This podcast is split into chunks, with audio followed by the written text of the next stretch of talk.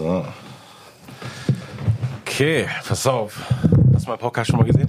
Ja, so ein bisschen. Ja, okay. Am Anfang droppe ich immer ein Beat, der kommt jetzt rein und dann mache ich die Ansage und sage herzlich willkommen, meine Damen und Herren, zum Hochkultur-Podcast.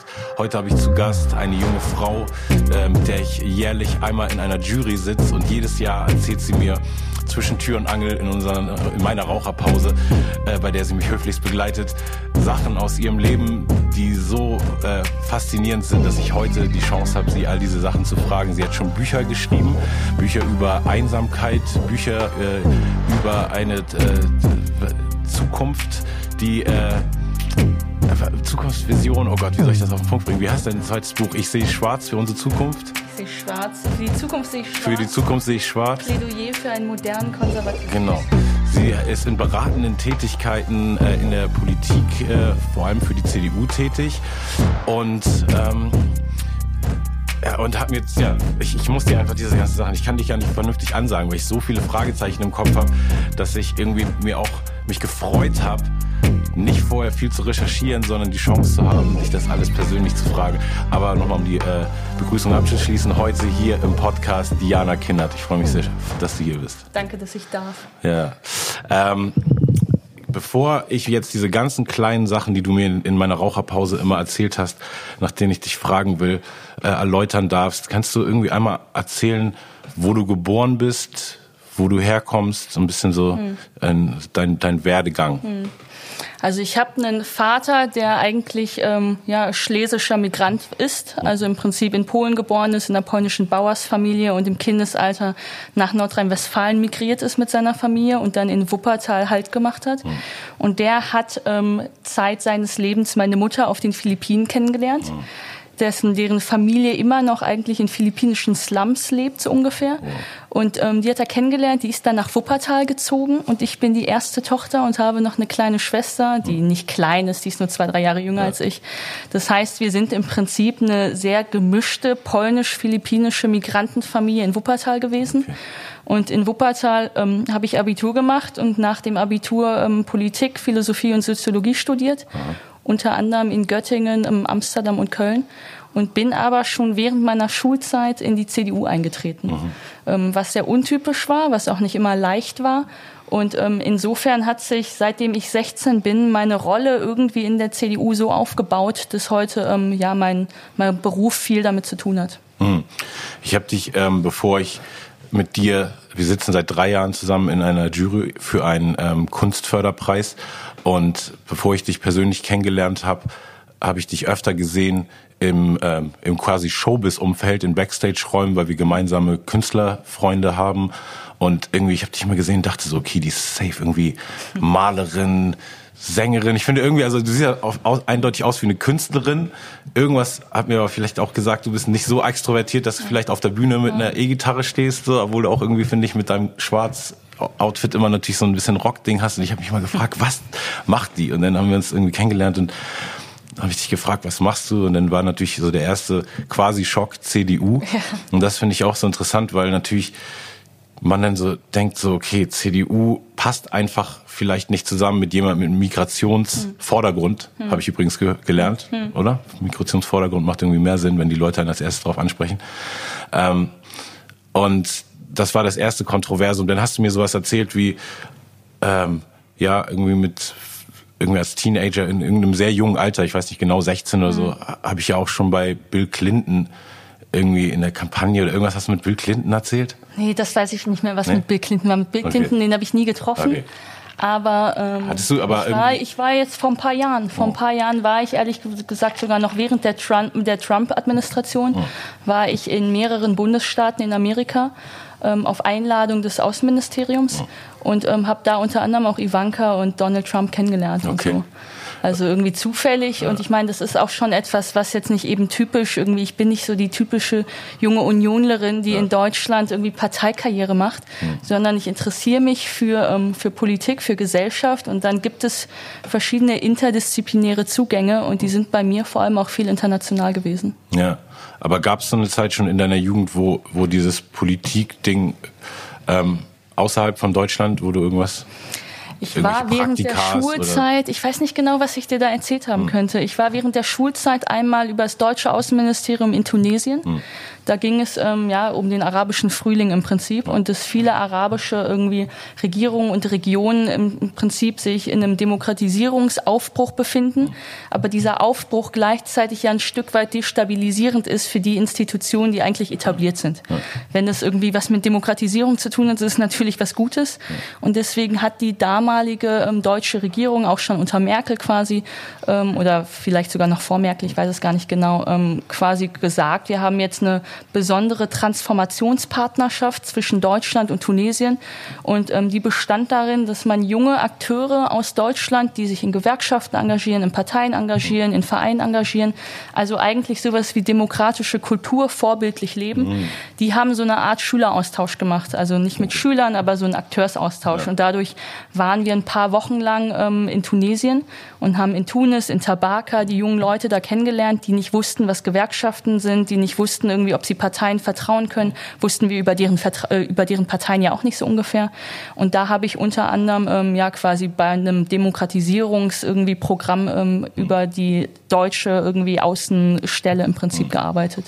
Wie früh war dir denn bewusst, dass wenn dich das politische Geschehen interessiert, dass du dich da in dem Spektrum auf der quasi konservativen Seite siehst und ähm, wie genau welche Werte sozusagen haben dich zu dem Konservatismus geführt, weil ich finde irgendwie, mir wird immer klarer, je älter ich werde, dass letztendlich alles Schlagworte sind, mhm.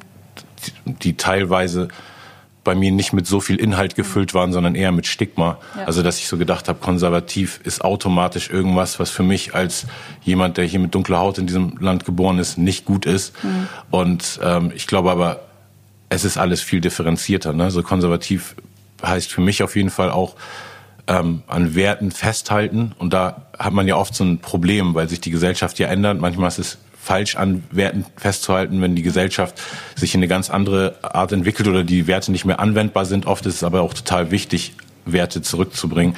Was, äh, was war für dich so dieser ausschlaggebende Punkt? naja, also da kommt erstmal dazu, dass ich jetzt pauschal eben, weil ich es viel differenzierter sehe, als ich bin links, rechts ja. oder irgendwie konservativ oder irgendwie sowas. Deswegen würde ich mich gar nicht irgendwie pauschal als konservativ bezeichnen. Das fing bei mir eventuell so an, dass ich in der Schule bei den ersten irgendwie so wie Stunden, wo es darum ging, wie könnte irgendwie ein Staat, eine Regierung aussehen, wie funktionieren Steuern, mhm. ähm, soll der Banker mehr bezahlen als irgendwie an Steuern als die Friseuse, so Geschichten. Wir hatten die ersten politischen Debatten. Und ich habe in diesen politischen Debatten gemerkt, dass ich dieses Grundmodell soziale Marktwirtschaft gut finde. Mhm. Das heißt nicht, dass ich so einen absoluten Turbokapitalismus, der sich von echter Produktivität löst und der irgendwie ähm, Gewinne privatisiert und Schulden sozialisiert, so, das ist nicht mein Modell. Aber ich hatte eben viele Freunde in der Schule, die immer quasi pauschal gesagt haben, der Arbeitgeber, der Unternehmer ist der Böse. Ja. Und das war für mich ein Modell irgendwie, das ich nicht verstanden habe. Ich habe auch nicht verstanden, wie du quasi, wenn du Bildungsgerechtigkeit und Chancengerechtigkeit und soziale Verteilung irgendwie äh, nach vorne bringen kannst, wie willst du das denn machen, wenn nicht vorher Geld auch erstmal in die Staatskasse reinkommt? Ja. Also du musst ja eine Gesellschaft ein Stück weit motivieren, dass sie über Produktivität und Leistung Steuern bezahlen kann. Und dafür muss sie eben auch gute Produkte Produkte anbieten und muss unbürokratisch in der Marktwirtschaft sich aufstellen können. Und insofern war mein erster Impuls in der Schulzeit, ich bin nicht links. Also ich bin kein Sozialist. Das ja. habe ich relativ so autonom von mir gemerkt. Mhm. Und ähm, meine Freunde waren das alle. Hm. Irgendwie meine Freunde, irgendwie sobald es um gesellschaftspolitische Sachen ging, also irgendwie Homo-Ehe, irgendwie Integration und so, da war ich total links. Da war ich wieder hm. mit der grünen Jugend total nah. Ähm, aber für mich war eben dieses Entscheidende, ich bin eigentlich kein Linker, ich bin irgendwie kein Kommunist, ich bin kein Sozialist, sondern ich finde diese soziale Marktwirtschaft, die wir hier haben, wo es darum geht und hatte dann auch relativ früh dann in meiner Studienzeit viele Freunde, die gegründet haben. Hm. Das war für mich ein Modell, mit dem ich viel anfangen konnte. Die was gegründet haben? Ähm, die haben kleine Startups gegründet, oh. kleine Agenturen, ähm, Digitalunternehmen, jetzt viele Tech irgendwie Leute sind um mich herum. Also es war grundsätzlich eine, eine aufstrebende Kultur, auch von Diversität, von Kreativität, von mutig sein, von Arbeitsplätze schaffen. Hm. Und das hat mich erstmal von linken Parteien ein Stück weit weggeführt. Hm. Und dann muss man sich natürlich so ein bisschen ähm, vorstellen, und das sage ich heute auch ganz oft innerhalb der Parteien, wenn es darum geht, warum haben so wenig Migranten Lust auf Parteien, die haben halt nicht die Vorbildung. Ich habe halt nicht Oma oder Opa, die mir sagen können, ich bin seit 16 Jahr, 60 Jahren in der SPD oder in der CDU, komm doch mal dazu, hm. sondern ich hatte halt keinen in meiner Familie, der sich damit auskannte.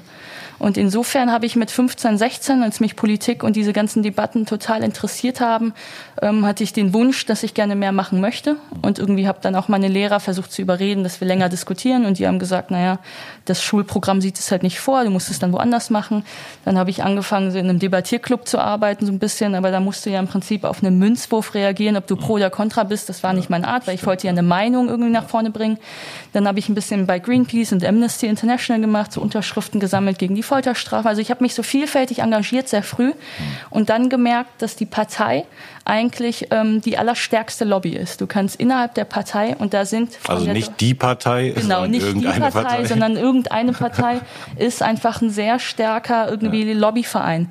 Die da sind nur, ich glaube irgendwie zwei Prozent oder irgendwie so noch weniger irgendwie der deutschen Bevölkerung engagiert. Hm. Das heißt, diese kleine Gruppe kann eigentlich so viel mehr bestimmen, was kommt ins Wahlprogramm, welche Kandidaten stellen wir auf. Wenn es Kampfkandidaturen gibt, wie jetzt in der CDU, will ich eher den Laschet-Flügel, ich, will ich eher den Märzflügel. Also das war für mich eine Einflusssphäre, die ich irgendwie spannend fand. Und dann war bei mir die Frage, in welche Partei gehe ich? Und ähm, da muss man sich eben den Hintergrund angucken. Nordrhein-Westfalen ist eben ja stark von Industrialisierung geprägt. Hm. Und ähm, Armin Laschet war damals schon der allererste Integrationsminister in Nordrhein-Westfalen. Das heißt, die CDU in Nordrhein-Westfalen war weniger rechts als sonst in Deutschland, war weniger kapitalistisch als sonst in Deutschland, war weniger von irgendwie irgendwie Landwirtschaft oder ländlichem Raum geprägt irgendwie. Und deswegen war die CDU für mich in Nordrhein-Westfalen eine sehr moderne. Das kam aus was christlich-sozialem, also gerade diese Norbert Blüm, Rita Süßmuth Flügel, mhm. ähm, katholische Arbeitnehmer, die dort für Arbeitnehmerrechte gekämpft haben. Dann hatte ich das Gefühl, dass du gerade auch mit so Städten wie Gelsenkirchen, Wuppertal, Duisburg und so natürlich ein anderes urbanes Milieu auch hast, wo eben viele Integration, auch irgendwie italienische irgendwie Arbeiter, Gastarbeiter und so. Also es war eine andere Kultur. Und insofern war die CDU dort auch viel offener aufgestellt. Die allerersten irgendwie muslimischen Abgeordneten waren in den letzten Jahren, kamen von der CDU. Jetzt haben wir irgendwie Serap Güler aus Köln unter anderem, ist Integrationsstaatssekretärin in Nordrhein-Westfalen. Jamila Yusuf war die allererste muslimische Bundestagsabgeordnete der CDU bei, der, bei den vorletzten Wahlen. Und ähm, die CDU in Nordrhein-Westfalen war insgesamt eben nicht so konservativ. Die war bürgerlich liberal. Das heißt, sie hat sich auf viele Neuerungen und Fortschrittsprozesse eingelassen. Die war trotzdem insofern wertkonservativ, dass sie bestimmte Werte hochgehalten hat. Und das waren Werte wie Zusammenhalt, Gemeinwesen, Stabilität.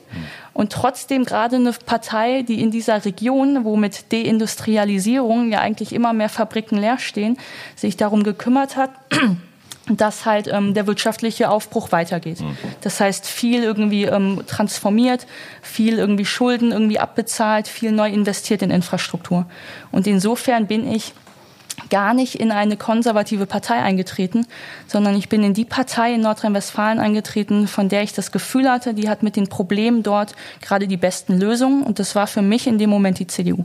Und dass denn man trotzdem, wenn man auch für einen lokalen Teil einer Partei arbeitet, natürlich aber irgendwie mit dem größeren Gesamtbild assoziiert wird, ähm, hat dich nie gestört oder wie, wie, wie fühlt sich das an? Also weil das ist bei mir immer so, ich habe ja auch irgendwie jetzt schon in meinem Podcast äh, zwei politische Gästinnen vor dir gehabt ähm, von, von den Grünen, weil es auch einfach Bekannte von mir sind und ich das interessant finde, sowohl mit Leuten von der Partei als auch mit dir von der Partei zu reden.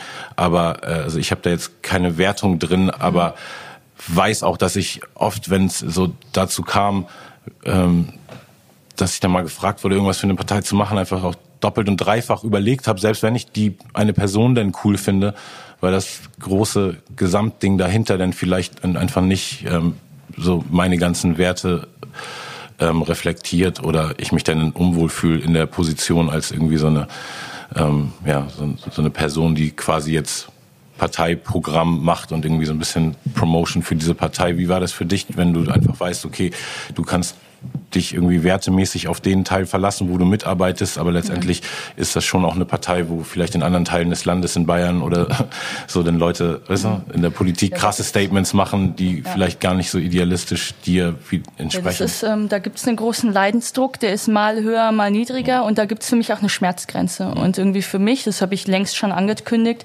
gerade im Osten Deutschlands irgendwie CDU-Landesverbände, die da damals jetzt mit in Thüringen mit irgendwie dem FDP-Politiker Kemmerich da von der AfD sich haben tolerieren lassen und so. Wir haben diesen inoffiziellen Flügel, also so ein paar Leute, die sich in der CDU irgendwie in, also bundesweit treffen, die sich Werteunion nennen, die irgendwie gegen Merkel rebellieren, genauso irgendwie auf den Straßen stehen wie Identitäre und Pegida und schreien, Merkel muss weg. Merkel zerstört unsere konservative Partei, wir müssen wieder irgendwie zurück zu unseren rechten Inhalten. So mit dem bin ich offiziell in der Partei. Und da gibt es für mich eben rote Linien. In dem Moment irgendwie, in dem ich das Gefühl habe, ganz subjektiv, dass ich nicht mehr Teil davon bin, meine Partei nach vorne auszurichten, mhm. sondern eigentlich irgendwie die Bewegung in die andere Richtung geht und ich nur noch Alibi-Funktion habe, in der, indem ich dir der Partei ein junges, buntes, diverses Gesicht bin, würde ich austreten. Mhm. Aber ähm, ich meine, da muss man jetzt die letzten zehn Jahre, ich bin jetzt seit über zehn Jahren in der Partei, ähm, die hat sich seit zehn Jahren eben ganz anders entwickelt. Ähm, und das hat viel mit Angela Merkel zu tun, das hat viel mit irgendwie der Abkehr von Atomkraft zu tun, viel mit dem ähm, Abschaffen quasi dem alt, der alten Bundeswehrregulatorien, das hat viel mit ähm, neuer Klimaschutzpolitik jetzt auch bei der CDU zu tun, das hat viel mit der Flüchtlingskrise zu tun. Und das sind eben diese Punkte. Und da ist mein, mein Haupt, meine Hauptmotivation. Ich bin niemals in eine Partei Partei eingetreten, genau mit diesem Anspruch, ihr müsst alle so sein wie ich und dann fühle ich mich wohl, sondern und ich deswegen, wenn es gibt hunderte CDUler, die mich bei jeder Wahl fragen, ob ich sie privat unterstütze und da im Wahlkampf mithelfe, mache ich oftmals nicht, weil das genau die Einzelnen sind, wo ich sage, aber dir vertraue ich eigentlich nicht. Und ich habe nicht das Gefühl, dass du die Partei nach vorne bringst. Und deswegen lehne ich das ganz individuell ab. Aber grundsätzlich glaube ich, dass ähm, gerade dann, wenn es eng wird, ähm, will ich mit quasi mitbestimmen können, wohin sich die Partei entwickelt. Und ich habe in den letzten zehn Jahren das Gefühl, dass irgendwie nicht ich als einzelnes Mitglied, aber die Partei grundsätzlich einen Kurs hat, der moderner wird, der offener wird und der trotzdem so langsam und moderativ ist, dass der eine weite, weite Teile der Mitte mitnimmt. Mhm. Und das ist für mich ein demokratischer Auftrag. Und insofern ist meine Parteimitgliedschaft ähm, kein, keine Funktion, wo ich das Gefühl habe, da applaudiere ich immer denen, die über mir sind, mhm. sondern es ist für mich eine Chance, mich geltend machen zu können. Okay. Und mit, mit Angie bist du aber ziemlich cool, ne? Mit der Angie ähm, kenne ich lange. Ja. Nicht so gut natürlich ja. irgendwie. Man irgendwie, die hat Besseres zu tun, als irgendwie mit mir rumzuhängen, so ungefähr. Kein Bier nach Feierabend mit Angie. Noch nicht. Nein. Aber ähm, ja, die, die schätze ich sehr. Hm. Ähm, über Angela Merkel hat im Grunde auch mein, mein Engagement auf Bundesebene angefangen. Hm. Angela Merkel hat vor, ich komme mit den Jahreszahlen so durcheinander, irgendwie weil 2020 so ein hm. schwieriges Jahr war, hm. aber so ungefähr vor fünf Jahren im CDU-Präsidium beschlossen, dass Parteien doch ja eigentlich mit der Begründung ähm, das Bindeglied sind zwischen Bevölkerung und Parlament, mhm. müssten Parteien doch viel offener sein und viel mehr junge Leute haben, viel mehr Frauen haben, viel mehr Migranten haben und irgendwie, aber eigentlich werden die Parteien immer kleiner, keiner geht mehr zu den Parteien mhm. und das heißt, die Parteien müssen ähm, einen Reformprozess durchmachen. Also sie hat im Präsidium durchgesetzt, es muss eine Kommission geben, da sitzen dann 20, 30 Leute und die arbeiten daran, wie kann Parteiarbeit sich so verändern, dass mehr Leute mitmachen wollen. Yeah. Und ähm, da hat sie mich unter anderem über die Konrad-Adenauer-Stiftung, wo ich damals gerade einen Jugendbeirat gegründet hatte, also die CDU-nahe Bildungsstiftung, da hat sie mich eingeladen, dass ich in dieser Kommission sitzen soll. Und das kam aus dem Nichts. Ich habe gerade noch studiert irgendwie. Ähm, ich kannte keinen Spitzenpolitiker irgendwie persönlich und ähm, wurde dann nach Berlin eingeladen, habe dann da immer im Hotel schlafen dürfen, dann wieder zurück nach Wuppertal, irgendwie zum, in den Hörsaal so ungefähr. Und ähm, da saß ich dann neben irgendwie Jens Spahn, neben Peter Tauber, der Generalsekretär war, neben Ole von Beust und irgendwie so Leuten. Und, ähm, und das war für mich ähm, ein ganz plötzlicher Sprung in eine Bundespolitik, weil man eben gesagt hat, wir können Partei auch nicht dann verändern, wenn immer nur die gleichen Nasen an, am Tisch sitzen, die sowieso schon in der Partei sind, sondern wir müssen die Leute mit an den Tisch einladen, die uns auch kritisieren, weil wir auf bestimmte Zielgruppen nicht wirklich zugehen. Ja. Und darüber hatte ich damals schon viel irgendwie in Zeitungen geschrieben und insofern irgendwie hatte ich da scheinbar eine Stimme und die wollten die mit irgendwie in dieser Kommission haben. Ja, das ist natürlich cool, wenn man da Einfluss nehmen kann. Ne? Das war ähm, tatsächlich, es war eine kleine Gruppe von 20, 30 Leuten und irgendwie, ich habe dann noch die Arbeitsgruppe Jugend leiten dürfen. Ähm, ich habe diese ganzen Sätze, die dann quasi im Nachhinein verabschiedet worden sind auf dem Bundesparteitag, also von der Gesamtpartei mit eigentlich ne, einer Mehrheit von 500.000 Mitgliedern, ähm, habe ich mitschreiben dürfen. Und ähm, das ist alles passiert ein halbes Jahr, bevor die Flüchtlingskrise kam. Das heißt irgendwie, dann ist irgendwie keiner hatte mal den Fokus darauf. Aber da gab es interessante Neuerungen. Hm. Da ging es ähm, um Frauenquote in Parteien, da ging es darum, wie man junge Leute ganz anders einbinden kann wie man zum Beispiel eben auch das Parteiengesetz eventuell verändert, dass digitale Abstimmen möglich sind, dass wenn ich im Auslandssemester bin, dann kann ich im Vorstand irgendwie offiziell ja nicht mehr mitarbeiten. Also wie kann man Parteiarbeit anders gestalten, dass irgendwie immer mehr Leute mitmachen können. Und gerade irgendwie, und dann habe ich mit ähm, Professor Horrellmann gearbeitet. Das ist ein Berliner Soziologe, der ähm, jedes Jahr die wichtigste deutsche Jugendstudie vorstellt, also wo eigentlich junges Verhalten analysiert wird. Und da kommt jedes Jahr raus, irgendwie, weil wir ja immer die letzten 20 Jahre von Politikverdrossenheit bei Jugendlichen gesprochen haben. Und da kommt raus, es gibt keine Politikverdrossenheit, sondern junge Leute wollen sich einfach anders engagieren. Mhm. Themenspezifisch, Kampagnen, so Fridays for Future, Black Lives Matter, Proteste, Hashtag, sowas. Und da ging es sehr viel darum, dass ich diese neuen Formen von Aktivismus beschreibe und sage, Parteien, entweder ihr müsst auf die zugehen oder ihr müsst es kopieren, aber ansonsten bleiben die Leute außerhalb oder ihr müsst deren Forderungen mit reinnehmen. Also es ging darum, wie kann man ähm, junges Engagement anders mit integrieren. Hm. Und was waren die also wie kann man es? Ja, indem es zum Beispiel irgendwie ähm, themenspezifische, ja teilweise, aber indem es ähm, auch themenspezifische Kreise gibt, weil vor allem junge Leute sagen, ey, wenn ich da in der Kommune irgendwie beim der Vorstandssitzung sitze und es geht hier drum irgendwie kommunale Verwaltung, das ja. ist nicht das Thema. Ich interessiere mich für Europa, ich interessiere mich für Nachhaltigkeit. Ja. Das heißt, es muss Bildungsforen und Politikforen für spezifische Themen geben. Dann natürlich, das hat dieser Rezo-Video und Philipp Amthor und so Geschichten. Die Partei muss sich in digitaler Kommunikation anders aufstellen, damit sie diese Zielgruppen anders erreicht. Und dann wichtig natürlich, viele Leute, und das hat, betrifft nicht nur Junge, sondern auch die Alten, die haben das Gefühl, dass sie in Parteien immer mehr als Stimmvieh betrachtet werden. Also irgendwie, du darfst halt mitkommen, aber richtig mitbestimmen darfst du nicht. Das heißt, wir haben, wenn es um ähm, Parteigremien geht, um irgendwie Landesparteitage, Bundesparteitage, quasi verändert, dass das einzelne Mitglied mehr Macht hat, mitzubestimmen. Also wenn es Anträge gibt, dass die Zahl, damit der Antrag gültig ist, an Stimmen muss niedriger ausfallen, so Geschichten. Ja, okay. Also sehr feine so Satzungsgeschichten, die aber im Endeffekt ähm, das einzelne Mitglied stärken. Hm. Wenn du sagst, ähm, dein, dein einer von deinem vorletzten Buch ist das, glaube ich, ja der Titel, nicht? Sie schwarz für die Zukunft, ein Mo äh, Plädoyer für den modernen Konservatismus. Könntest du einmal kurz runterbrechen in Stichworten quasi, was äh, so Schlagworte für den modernen Konservatismus wären? Also ich habe dieses Buch in der Phase geschrieben, in der die AfD eigentlich stark wurde. Mhm. Und, ähm, und die AfD, wir hatten in Deutschland ja nie eine AfD. Und ich habe mich immer schon gewundert, warum im Ausland irgendwie Le Pen in Frankreich, in den Niederlanden Gerd Wilders, warum wir viele Rechtsradikale und irgendwie Rechtsextremisten und Populisten im Ausland haben, hm. aber scheinbar in Deutschland nicht. Das fand ich immer verdächtig. Echt, fandest du? Ja. also ich habe irgendwie das Gefühl gehabt, die AfD, davor gab es irgendwie irgendwann mal DFU. Ja, es gab auch die NPD und, die und NPD so. Und aber die Zahlen waren eigentlich ja. immer gering. Hm. Und ich habe mich gewundert, weil ich dachte, klar, es wäre toll, wenn wir das Land sind, das aus dem Nationalsozialismus so gelernt hat, dass es bei uns keine Rechtsradikalen gibt. Aber irgendwie hatte ich das Gefühl, dass ich traue dem halt nicht. Und irgendwie die NPD war teilweise immer nur bei zwei, drei Prozent. Die war irgendwie nicht die Rede wert. Das heißt, eigentlich hat in den letzten zehn Jahren irgendwie Rechtsradikalismus uns klar über NSU-Geschichten immer geprägt und Rassismus gab es auch schon. Aber dass es so salonfähig wurde und im Parlament wirklich Anträge dazu vorlagen, gab es gar nicht so. Und in dem Moment, in dem die AfD mit so einem bürgerlichen Anstrich daherkam und gesagt hat, hier, ihr alten CDUler, der alte Industriearbeiter, der jetzt von der Moderne abgeschafft wird, der Arbeiter, für den die SPD eigentlich verantwortlich ist, aber die SPD kümmert sich lieber um irgendwie Homo-Ehe und Geschlechtergerechtigkeit und nicht mehr um dich kleinen Arbeiter. Also auf einmal kam so eine Partei, die mit Ängsten gespielt hat, die Feindbilder aufgemacht hat und die über extremistische Zugänge eine rechte Partei aufgebaut hat und vor allem auch gerade in meinem Milieu dann Konservative versucht hat zu gewinnen. Du bist doch vor Helmut Helmut Kohl eingetreten. Da gab es, da war die Antibabypille so ungefähr verboten. Ähm, da gab es keine Homosexuellen. Willst du nicht diese Zeit zurück? Das heißt, die AfD hat sehr stark mit einem konservativen Milieu geflirtet und sich auch konservativ bürgerlich gegeben. Und ich hatte das Gefühl, dass klar Merkel und bestimmte liberale Figuren in der CDU dagegen gesprochen haben, aber dass es irgendwie zu wenig kam.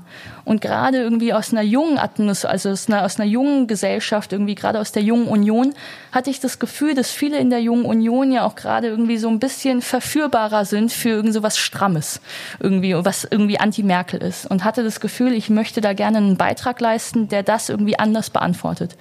Und insofern habe ich eben ein Buch geschrieben zum Thema moderner Konservatismus, was ja wie ein Widerspruch klingt, ja. weil ich im Prinzip gesagt habe, konservativ ist für mich nicht das Festhalten an Positionen, die es immer schon gab. So ist es in der Historie auch nicht. Der Konservative war mal gegen die Demokratie und hat den Adel beschützt. Der Konservative war mal gegen die Marktwirtschaft, weil der Adel das Geld verteilt hat. Also der Konservative ist eigentlich nicht dieses Ich halte an einer Position fest, sondern für mich ist das Konservative eine Denkform, die moderativ versucht, Mehrheiten mitzunehmen und gleichzeitig auf Stabilität und Verlässlichkeit setzt. Aber wenn ich in der heutigen Welt auf Stabilität setzen will, dann kann ich ja nicht Kohlekraftwerke weiterlaufen lassen, sondern dann weiß ich, die ganze Welt verändert sich gerade. Ich muss also neue irgendwie Korridore entdecken. Genau, das müsste äh, eigentlich so sowas sein wie man hält an den Werten fest, die Sinn gemacht haben und die wirklich, weißt du, für, ja. für eine Gesellschaft und die Mehrheit Sinn machen und nicht nur für irgendeine kleine Elite. An den Sachen hält man fest und alles andere kann man eben auch mal. Für mich ist die große Motivation, ähm, für mich ist die große Motivation, dass ich schon glaube, dass gesellschaftliche Stabilität uns alle davor bewahrt, dass wir ausrasten und einen Bürgerkrieg anfangen und es Gewalt gibt. Ähm, wenn ich mich darauf verlassen kann, dass es meinen Beruf morgen noch gibt, wenn ich mich darauf verlassen kann, dass ich meine Familie ernähren kann, wenn ich mich darauf verlassen kann, dass wenn jemand bei mir einbricht, ich eine Versicherung habe, wenn ich mich darauf verlassen kann, dass ich sagen kann, was ich will, irgendwie Pressefreiheit, Meinungsfreiheit und nicht ins Gefängnis komme, dann irgendwie geht's mir gut. Und in dem Moment, in dem das unter Gefahr ist, struggle ich. Dann bin, werde ich aggressiv, dann schlage ich um mich, dann weiß ich nicht, wem ich trauen kann. Und dann bin ich verführbar für Extremismus. Und diese Verlässlichkeit, finde ich, ist schon einer der Hauptaufträge von konservative Politik. Aber die muss ja nach vorne gedacht sein. Wenn ich halt weiß, irgendwie, dass wir gerade in Europa irgendwie mit, mit Datenressourcen irgendwie in der Welt gerade irgendwie, wir haben, kommen aus einer Industriegesellschaft. Automatisierung wird alle Jobs irgendwie abschaffen, so ungefähr. Ich werde eine Ausbildung machen zum Bankkaufmann, aber ich werde dann Bankkaufmann gar nicht mehr arbeiten können, weil es Algorithmen gibt, weil ich eine Bank-App habe, weil es das nicht mehr gibt. Irgendwie die Automobilindustrie, die bei uns Schlüsselindustrie ist, ist so in der Bewegung. Ich, es ist für mich nicht konservativ zu sagen, ich verschleier das und ich werde so tun, als würde der Bankkaufmann immer seinen Beruf haben können und ich tue lieber so, als würde es immer Autos geben, die genauso funktionieren und so. Das habe ich das. Ich habe das Gefühl, dass ich dadurch was verschleiere und am Ende kommt raus, ach funktioniert nicht und die Leute rasten aus. Das heißt, für mich bedeutet moderner Konservatismus, dass ich Verlässlichkeit ein Stück weit nach vorne plane. Und das bedeutet, dass wir zum Beispiel uns gerade bei einer nachhaltigen Revolte anders aufstellen müssen. Wie können wir ressourcenschonend arbeiten? Wie können wir saubere Produktionszyklen haben? Welche Produkte machen in einer grünen Marktwirtschaft Sinn? Ähm, ich glaube, dass wir irgendwie Städte ganz neu ausrichten müssen, weil es da eben jetzt auch um eine andere Resilienz geht, weil irgendwie Integration anders funktioniert. Also ich glaube, dass das Beste, was du tun kannst, um Verlässlichkeit den Menschen zu geben, Zukunftspolitik ist. Ganz einfach. Je mehr wir in Digitalisierung investieren, investieren, desto mehr kann ich sicherstellen, dass die Menschen auch über Digitalisierung Geld verdienen können. Und dann habe ich das Gefühl, dass das die konservativste Politik ist. Mhm. Und nicht mit irgendwelchen preußischen Panzern da mir irgendwie so ein komisches patriotisches Gefühl aufzubauen. Ja. Meinst du aber, wenn du sagst, es gibt quasi keine Politikverdrossenheit, sondern eher so den Drang, sich anders zu engagieren für junge Leute, das trotzdem natürlich ein ganz großer Punkt, warum man sich lieber anders engagiert als in der Partei ist, dass so ein Gesellschaftskonsens irgendwann entstanden ist, wo es quasi also als ich Kind war, dachte ich so, okay, da gibt's Politiker, die regieren uns alle. Und dann kamen immer mehr diese quasi vermeintlichen Fakten, die ja irgendwann noch zu Wahrheiten wurden, wo man gemerkt hat, okay, es gibt in einigen Bundesländern, in Teilen des Landes irgendwelche Industriezweige, die so mächtig sind, dass die quasi über der Politik stehen in irgendeiner Form, die keine Steuern zahlen müssen, die dies nicht machen müssen. Und über die Jahre hat man sich dann so ein, so ein irgendwas angesammelt, so einen verrückten Cluster, also zumindest wenn man politisch ungebildet ist wie ich, weißt du, von so Sachen, die einem auf jeden Fall irgendwie bestätigen, dass die Politik doch nicht das Machtinstrument ist, was jetzt, weißt du, alles in der, in der Hand hat. Und meinst du, dass irgendwie auch berechtigt ist, dass junge Leute extrem enttäuscht oder, oder, oder ungläubig sind an dieses politische System? Oder kannst du es dir, weil du selber so dran geglaubt hast und so einen guten Zugang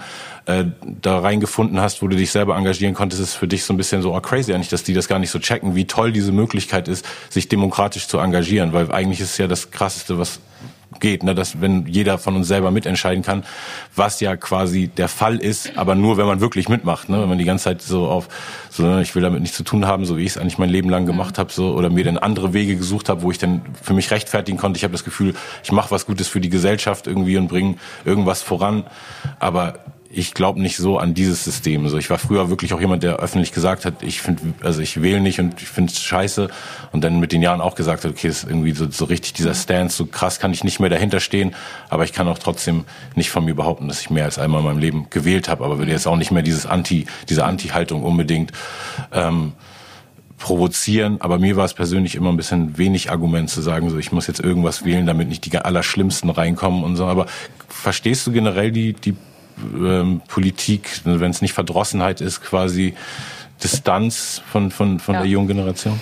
Nicht nur von der jungen, auch von der alten. Ähm, also ich, bei mir ist es, also ich erkenne beide Zugänge. Ich erkenne, dass wir gerade auch weltweit im Vergleich jetzt mit extremistischen Systemen, mit autoritären Systemen, ich meine, wir sehen jetzt die Gesetze in Polen irgendwie, was Abtreibung angeht. Wir haben irgendwie gesehen, wie Pressefreiheit irgendwie in Ungarn behandelt wird. Wir haben die Frauen in Weißrussland gesehen. Also es gibt ganz andere Systeme und insofern bin ich schon sehr stolz auf das System, das wir hier haben. Die Meinungsfreiheit, die wir hier haben. Ich meine, diese ganzen Anti-Corona-Demos, die stattfinden dürfen im Prinzip Prinzip, obwohl die irgendwie, ähm, die, obwohl die da fast den Bundestag ja gestürmt haben und so Geschichten. Ähm, es ist einfach ein sehr, sehr gutes System. Irgendwie auf, historisch kurz, und international erstmal. Ja. Ja. Und, und auf der ähm, quasi Meinungsfreiheit-Ebene, wenn es so um, um Internetsachen geht, weil es wurden ja schon irgendwie ziemlich viele Kanäle von Leuten gesperrt. Und ich habe da bin eine nicht jetzt tief drin gewesen und weiß, äh, ob das, weiß du, unter welchen ähm, Kriterien es berechtigt oder unberechtigt war, aber ähm, war irgendwie sowas, was mir vor diesem Jahr noch nicht so bewusst mhm. wurde, dass man tatsächlich nicht alles sagen kann. Also das, ja. weißt du, das ist irgendwie so, also ich wusste, dass man keine Hate Speech geben kann, aber ich wusste nicht, dass man, wenn man sagt, ich glaube nicht, dass eine Maske was bringt, dass dann die einem den Kanal ähm, Ja, das war, das war, da bin ich auch nicht so tief so. drin. Das, ähm, das ist nochmal ein ganz anderes Thema, weil das Spannende ja an, an digitaler, an, also an digitaler Arbeit oder an Digitalität insgesamt ist, dass das ja private Konzerne sind, die diese Plattform stellen. Genau, ja. Das heißt, Twitter, Facebook, Google und so, die können löschen und nicht löschen, was sie im Prinzip ja. wollen. Die haben eigene Community Guidelines und da ist jetzt nochmal die ganz andere Frage, wie können wir zum Beispiel Hate Speech als Staat irgendwie verbieten, wenn irgendwie die Plattform, auf der wir uns bewegen, gar nicht deutscher Boden ist so ungefähr, sondern eine Plattform irgendwie aus dem Ausland. Also das ist ein anderes okay. Thema nochmal. Ja. Aber nochmal kurz zurück irgendwie zu dem Thema, irgendwie, ob ich den Frust irgendwie ähm, nachvollziehen kann. Kann ich ganz oft. Ähm, also erstens glaube ich trotzdem, dass wir ein sehr gutes System haben und irgendwie, dass ich diese Servicehaltung, ihr müsst mir gute Politik geben, aber irgendwie 99 Prozent der Leute, die in der Politik sind, wie ich, sind eigentlich nur ehrenamtliche Mitglieder, die da irgendwie, nicht ich jetzt mehr, aber viele andere, die da im ländlichen Raum jede Woche zum Stammtisch gehen, jede Woche bei der Vorstandssitzung ihre Anträge schreiben. Also das ist viel ehrenamtliche Arbeit. Genau, also und du verdienst gar kein Geld mit äh, von der CDU, also mein Steuergeld nee, finanziert nee, keinen nee, Teil deines Lebens. Ich meine, wenn ich über irgendwelche Ministerien projektbasiert arbeite, genau, dann kriege ich dafür was, aber ähm, ich bin ich bin kein Amts- und Mandats irgendwie Mitglied, dass ich von der CDU bezahlt werde, gar nicht. Und ganz viele, ich meine, es gibt, man hört natürlich immer diese Landtags- und Bundestagsabgeordneten, Minister, die irgendwie ein ordentliches Gehalt kriegen, aber diese ganzen anderen irgendwie Omas, Opas, die da im ländlichen Raum das freiwillige Feuerwehrfest organisieren und so Geschichten, das sind hunderte Parteimitglieder. Walter Lübcke, der da in Kassel hingerichtet worden ist, ist ein CDU-Politiker gewesen, der sich für Flüchtlingshilfe engagiert hat und der deswegen von einem Rechtsextremisten erschossen wurde. Also du hast ganz viele kleine Leute, die in der Kommune, im Dorf irgendwie aufpassen, dass da, dass es da irgendwie mit rechten Dingen zugeht. Und die sind meistens Ehrenamtler. Die stecken da und deswegen sind es natürlich auch viele Senioren, also Rentner, die dann Zeit haben. Ähm, die stecken da sehr viel rein. Und ich bin schon ein bisschen so, dass ich sage, eine junge Generation irgendwie, gerade eine junge Generation, aber auch ältere, die sagen, äh, ich hasse Politik, Politik macht nicht, was ich will. Da sage ich, naja, mit welcher Anspruchshaltung sagst du, du irgendwie, dass die nichts für dich macht. Du musst dich schon selber mit engagieren. Und 500.000 Leute machen das in meiner Partei und dann kommt da natürlich was raus, was vielleicht nicht genau mit meiner Lebenswirklichkeit zu tun hat, weil meine Gruppe, jung, jung sein, Frau sein, Migrant sein, unterrepräsentiert ist. Das heißt, da kommt natürlich vielleicht eher eine Politik raus, die was mit einer, Sen also mit einer Seniorenlebens irgendwie Bedürfniswelt zu tun hat, die was mit Unternehmern zu tun hat, weil das die Leute sind, die sich da, die sich da engagieren. Aber ich bin nicht der Mensch, der halt sagt, irgendwie ist es scheiße, dass die sich engagieren, sondern ich versuche, die Leute, die so sind wie ich, mehr dort reinzubringen, damit unsere Stimme dort eine größere wird. Ja, das ist natürlich Aber auf der anderen Seite ähm, verstehe ich eben schon, dass Politik viele Themen auch verschläft.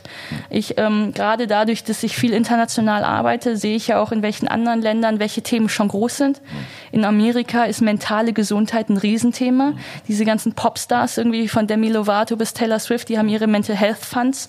Irgendwie ähm, Michelle Obama hat viel mit Bewegung, Ernährung, Kinder und so gemacht, weil das einfach mentale Gesundheit hat eine extreme irgendwie Spiegelung auf deine physische Gesundheit ja. und auch auf dein Frustpotenzial, auf ob du depressiv bist, auch ob du dich radikalisierst, weil du die anderen hast, weil du dich gedemütigt fühlst. Das hat viel miteinander zu tun.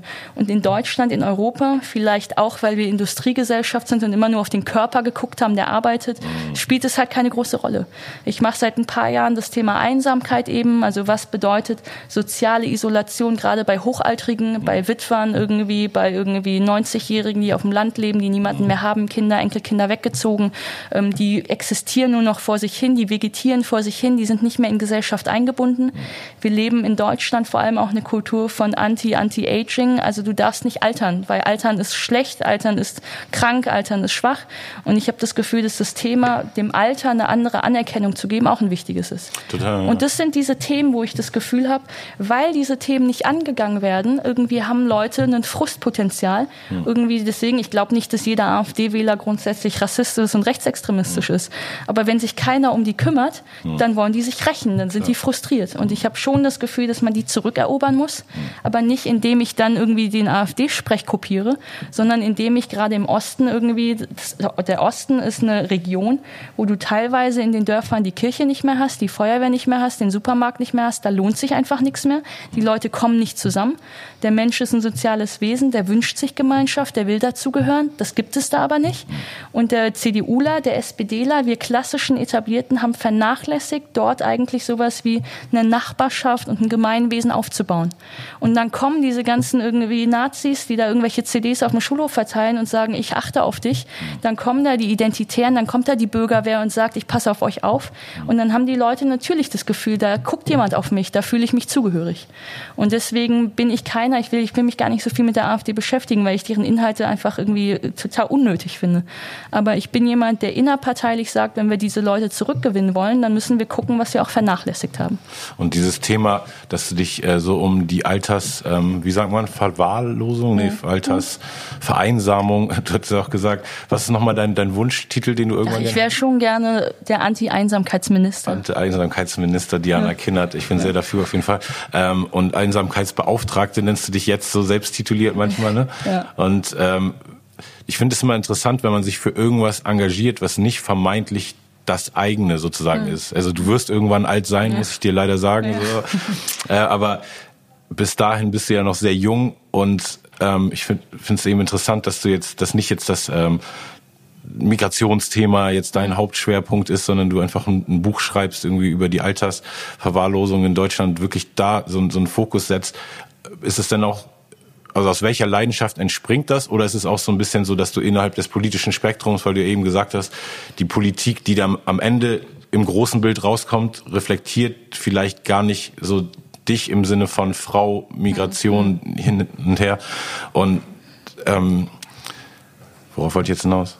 Weißt, kannst du meine Frage sagen? Ja, kann ich. Ich ja. weiß die Frage nicht, aber ich kann dazu was sagen. Also ich ähm, bin auch deswegen damals in die CDU als Volkspartei eingetreten, weil ich schon das Gefühl hatte, Politik darf nicht bedeuten, dass ich nur für mich selber lobbyiere, mhm. sondern ich glaube an Grundwerte. Ich mhm. glaube, dass wenn ähm, eine Gesellschaft christlich-sozial ist, bürgerlich-liberal und eben ein bisschen wertkonservativ, dass dann das Beste für alle rauskommt. Mhm. Und ich erwarte das auch.